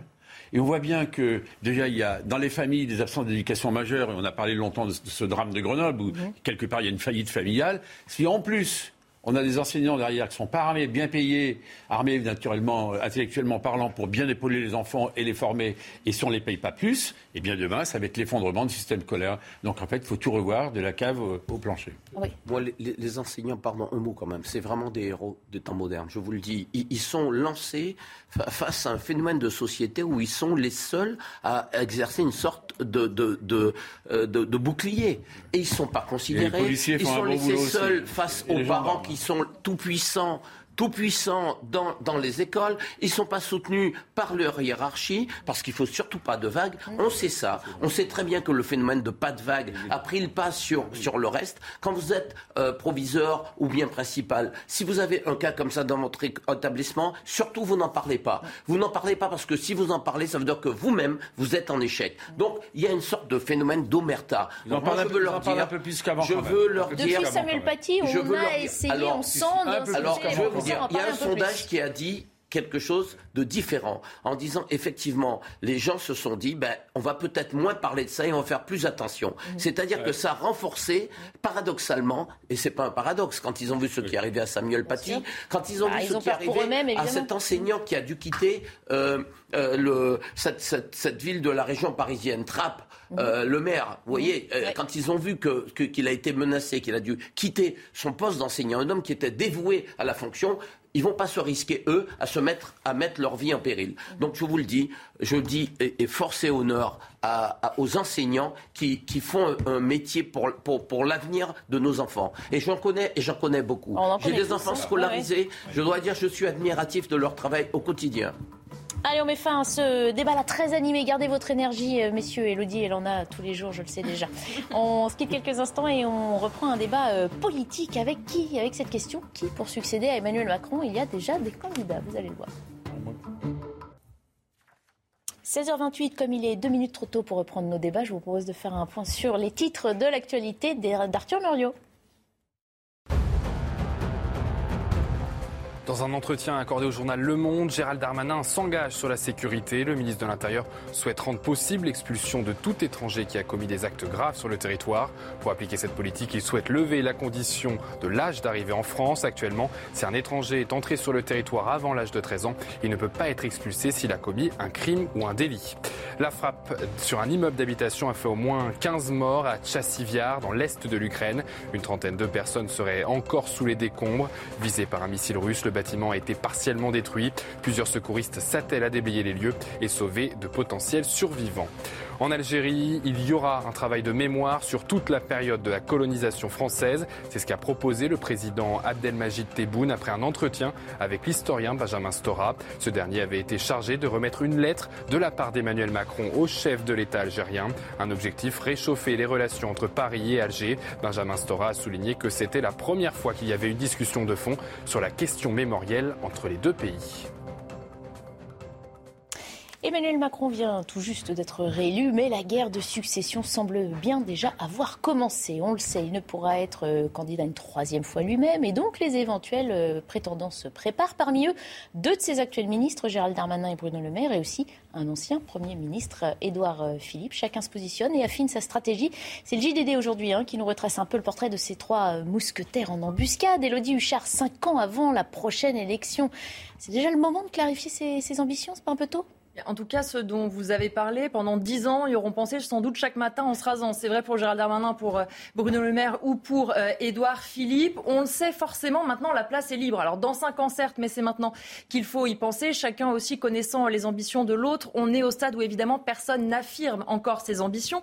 Mais on a notamment, sur cette photo qui est assez intéressante, Bruno Le Maire et Gérald Darmanin, numéro 2 et 3 du gouvernement, qui sont presque mieux centrés sur la photo euh, qu'Emmanuel Macron, qui semble déjà prêt hein, à assurer l'intérêt puis le poste. Et puis, on le sait, ce sont deux ministres qui vont être très en vue pendant ce quinquennat. Bruno Le Maire en charge des questions notamment de pouvoir d'achat, Gérald Darmanin de la sécurité. Donc, ce sont deux dossiers importants, des préoccupations des Français. Forcément, ça aide à être entendu. Et puis, on a vu aussi Édouard Philippe hein, qui a lancé euh, son clip, un clip de six minutes. Il parle beaucoup de stratégie. Il appelle à l'adhésion euh, à son euh, parti Horizon avec cette phrase relativement claire. On va aller au bout, dit Édouard Philippe. Au bout de quoi, pour l'instant, on ne le sait pas. Mais en tout cas, forcément, ça fait beaucoup parler euh, en Macronie. Ce sont trois figures qui se ressemblent pas mal, qui viennent des Républicains, qui parlent à la droite. Donc chacun essaye aussi de voir comment il peut récupérer des voix droites, comment il peut aider le président de la République. Alors évidemment, tout s'explique qu'il est irresponsable pour l'instant de se lancer. Et pourtant, Gérald Darmanin, déjà en 2015, avait cette phrase, il usait d'une métaphore. Quel enfant de cœur n'a jamais souhaité être pape disait Gérald Darmanin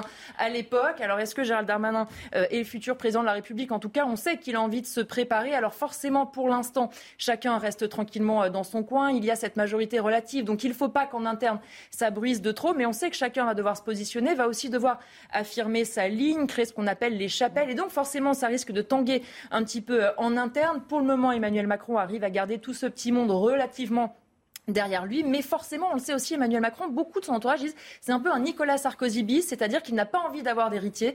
En Marche, ça a été créé pour lui, pour euh, assurer son, son accession au pouvoir deux fois. Est-ce qu'il aura envie de se mêler de tout ça? Est-ce qu'il aura envie de désigner celui qui doit lui succéder? Ça, pour le moment, rien n'est moins sûr.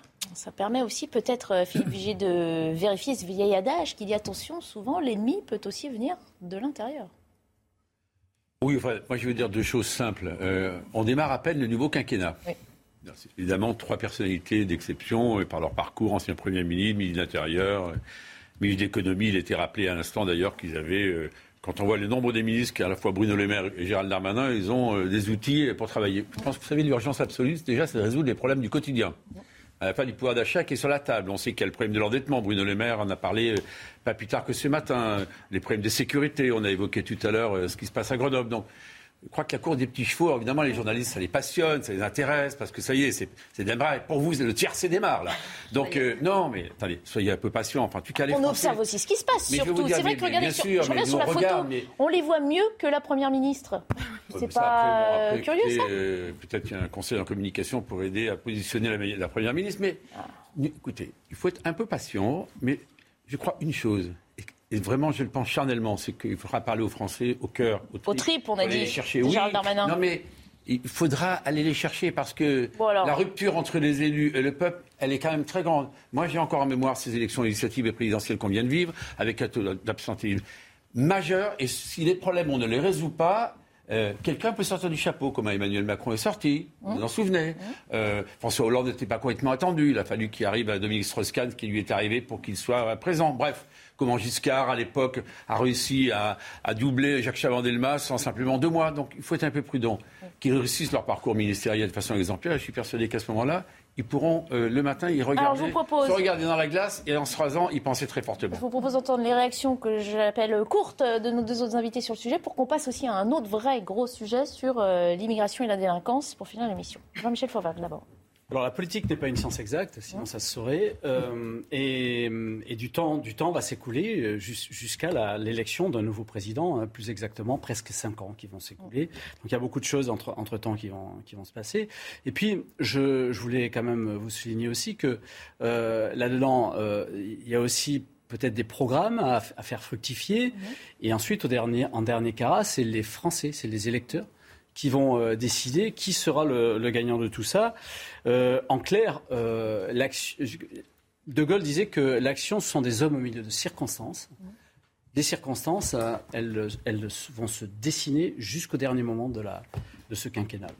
Patrick puis-je vous demander d'être concis Très court, très court, mais ju- juste un petit Ah oui, tu sourire sur ça. Merci. Euh, sourire Oh, sur un sourire, Patrick. Darmanin, enfant de cœur, qui se voit Ah pas. ben, Darmanin, on y arrive. et, de et toute qui, est, façon, et plus qui, est, largement. qui est en fait un moine défroqué. Ça, bon, ça m'a beaucoup Oh, amusé. Alors revenons, euh, revenons sur, cette quoi idée. dire. Euh, effectivement, va falloir que chacun d'eux réussisse dans son domaine. Parce qu'aujourd'hui, nous avons un problème d'inflation, de dette, de pauvreté, etc. Euh, la partie n'est pas gagnée pour euh, Bruno Le Maire. Darmanin, il est confronté à, à- à l'ensauvagement de la société, les violences qui progressent, l'immigration massive non contrôlée. Là encore, pour lui, c'est pas gagné. Et puis il y a le chef. Qui c'est le chef ben, il y a- C'est Macron. Toute la question est de savoir à quel moment ils vont sortir du bois. Tant que Macron sera populaire, ils ne pourront pas sortir du gouvernement parce que s'ils sortent du gouvernement et ils essaient de faire un peu ce que Nicolas Sarkozy avait fait à, à Chirac, vous vous souvenez Mmh. Emmanuel Macron est populaire Il avait selon fait vous, en ce moment il avait fait, mais il garde cette espèce d'écho dans l'opinion publique. Et, et se laisser condamner par le grand chef, c'est peut-être se, se voir condamné à disparaître. Mais Nicolas avait inventé avec Chirac quelque chose de formidable, c'est la, la, la rupture dans la continuité. Ah bah. Voyons qui sera capable il de faire dit ça. aussi, euh, Alors, moi- hein, j'ai des suites, il exécute. hein. C'était le 14 Décide, juillet il 2016. Et, et- et puis euh, 2012, Sarkozy, 2012. Sarkozy a bien montré que c'était pas le cas. Alors, vous appelez de l'action. On justement s'arrête sur euh, ce que propose Gérald Darmanin. Il veut euh, pouvoir expulser tout étranger ayant commis des actes graves. Aujourd'hui, la loi ne le permet pas dans tous les cas. Au journal Le Monde, le ministre de l'Intérieur détaille cette nouvelle disposition qui devrait être intégrée à la future loi d'orientation et de programmation du ministère de l'Intérieur. Précision d'Augustin Donadieu. Il n'était pas expulsable, mais pourrait bien le devenir. Gérald Darmanin, dans une interview au Monde, se saisit du dossier des étrangers ayant commis des actes graves en France, notamment ceux arrivés sur le territoire avant l'âge de 13 ans. Nous voulons permettre l'expulsion de tout étranger reconnu coupable d'un acte grave par la justice, quelle que soit sa condition de présence sur le territoire national. À droite, Marine Le Pen déplore une nouvelle promesse qui ne sera pas tenue en publiant un extrait d'interview du président de la République qui, en 2017 déjà, promettait la même mesure. À gauche, on regrette un manque d'action du ministre de l'Intérieur. Sur cette affaire-là, il ne faut pas faire du buzz. Il faut être efficace. Et commencer par être efficace en expulsant déjà, véritablement, ceux qui ont commis des délits et qui devraient être expulsés et qui ne le sont pas. Mais alors, qu'en est-il légalement? Est-ce une mesure réalisable? Pour cet avocat, il n'en est rien. Si le ministre de l'Intérieur souhaitait mettre en application ce qu'il a déclaré, il faudrait que la France sorte de l'Union européenne, il faudrait que la France se retire du Conseil de l'Europe et il faudrait que la France revienne sur sa signature auprès des Nations Unies de la Convention de 1989 sur les droits de l'enfant. Selon Gérald Darmanin, cette proposition sera intégrée à la future loi d'orientation et de programmation du ministère de l'Intérieur, présentée à la rentrée. Voilà, aujourd'hui, un étranger qui a commis euh, des actes graves n'est pas expulsable quand il remplit certaines conditions, euh, comme une arrivée sur le territoire national avant l'âge de 13 ans. Jean-Michel Fauvergue, est-ce que lever la condition d'âge d'arrivée en France, par exemple, est de nature à changer significativement euh, la lutte contre la délinquance dans notre pays? Je m'excuse de, de vous répondre ça, mais euh, moi je ne pense pas que, la, que cette affaire des 13 ans soit l'affaire la plus, la plus fondamentale. Ce qui est fondamental dans, le, dans ce que dit Darmanin, et il a raison de le dire, c'est l'expulsion des étrangers qui ont commis des crimes, des délits euh, des, radicalisés, etc. Ça, c'est important, c'est quelque chose d'important.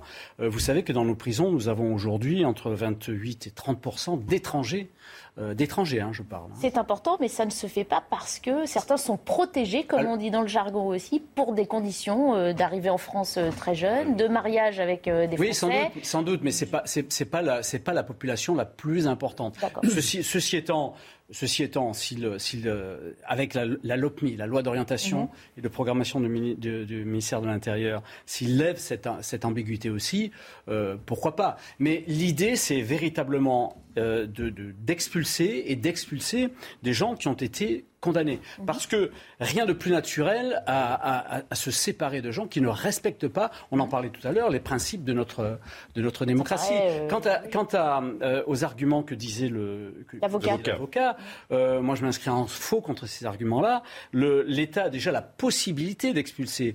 Euh, vous pouvez avoir aussi des condamnations pénales à l'expulsion. Vous avez la possibilité d'expulser. C'est la jurisprudence de la Cour européenne des droits de l'homme qui est la plus, qui est la plus dure dans, ce domaine-là, mais la Cour européenne des droits de l'homme, il faut le rappeler à ceux qui nous écoutent aujourd'hui, ça n'est pas, ça n'est pas l'Europe.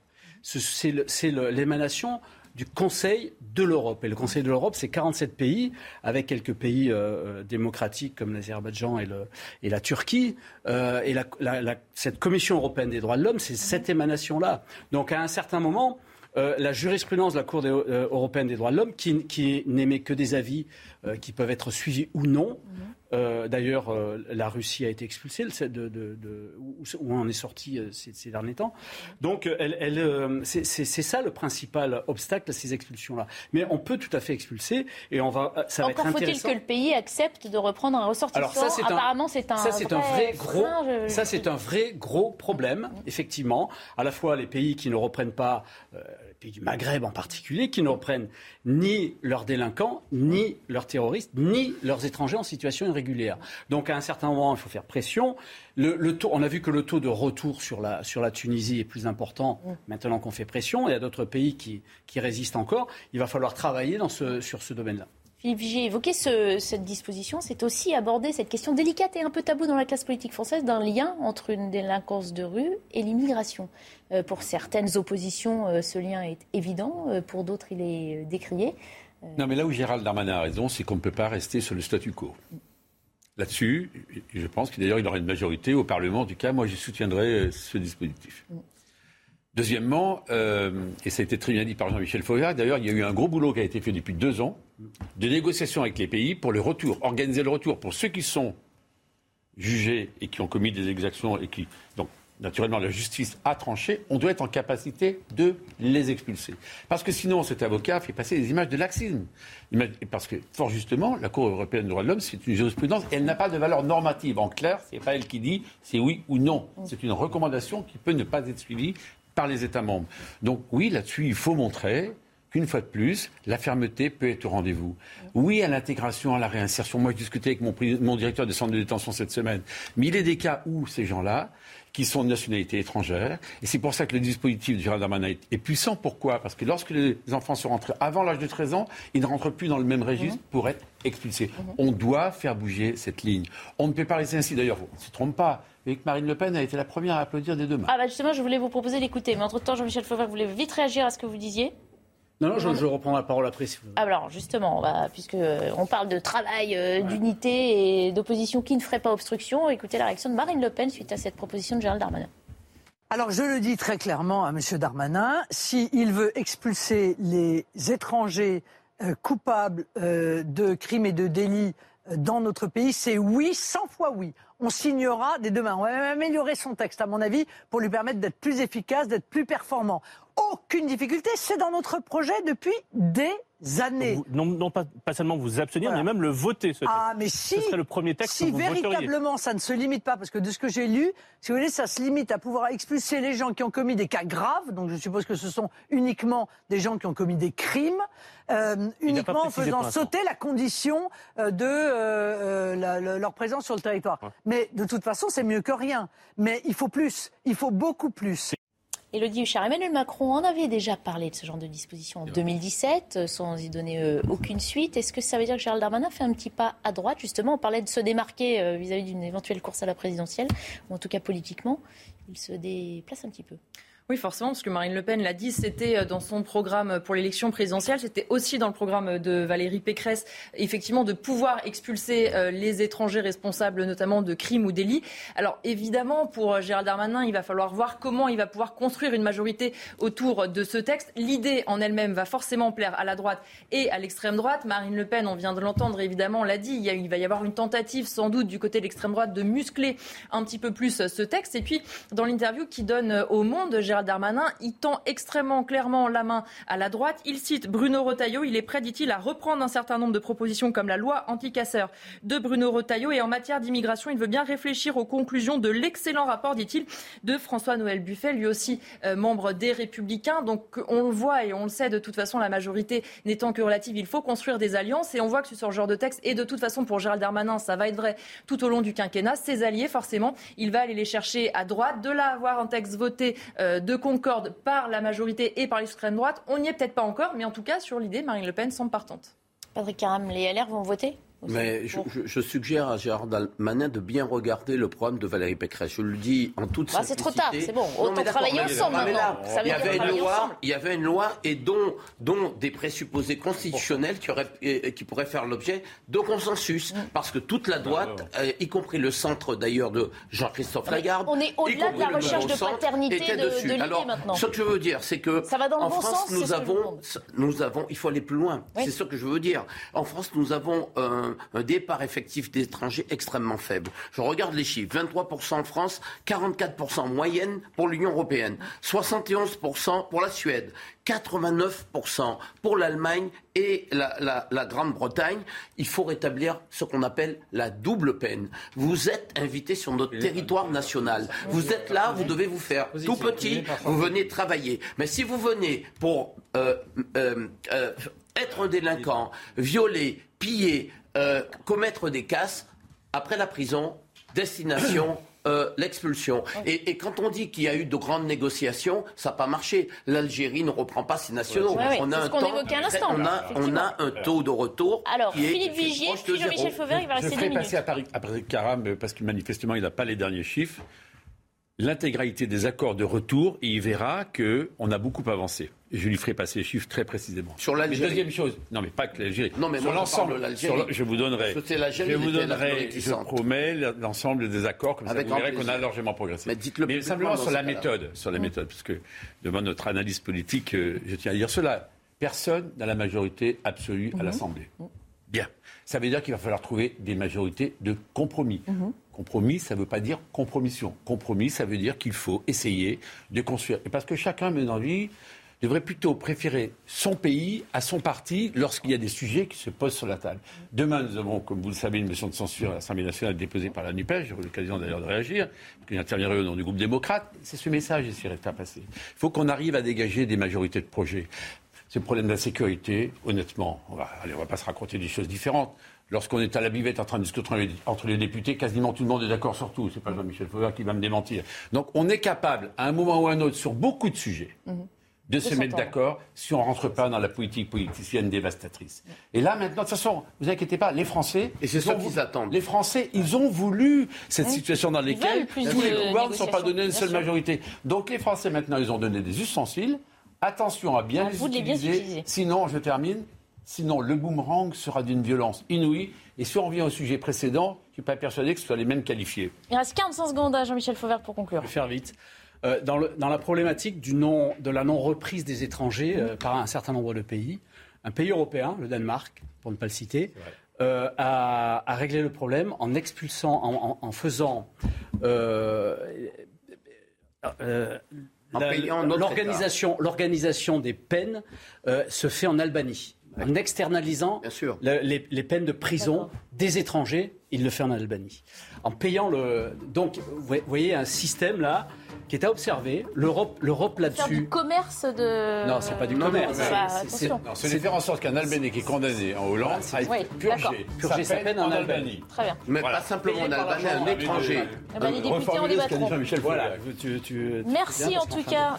Merci d'avoir participé à l'émission. Merci Elodie pour votre éclairage. À suivre Punchline sur euh, CNews avec Johan Usaï. Je vous souhaite euh, un bel été. Je vous retrouverai euh, le 1er août sur l'antenne de CNews.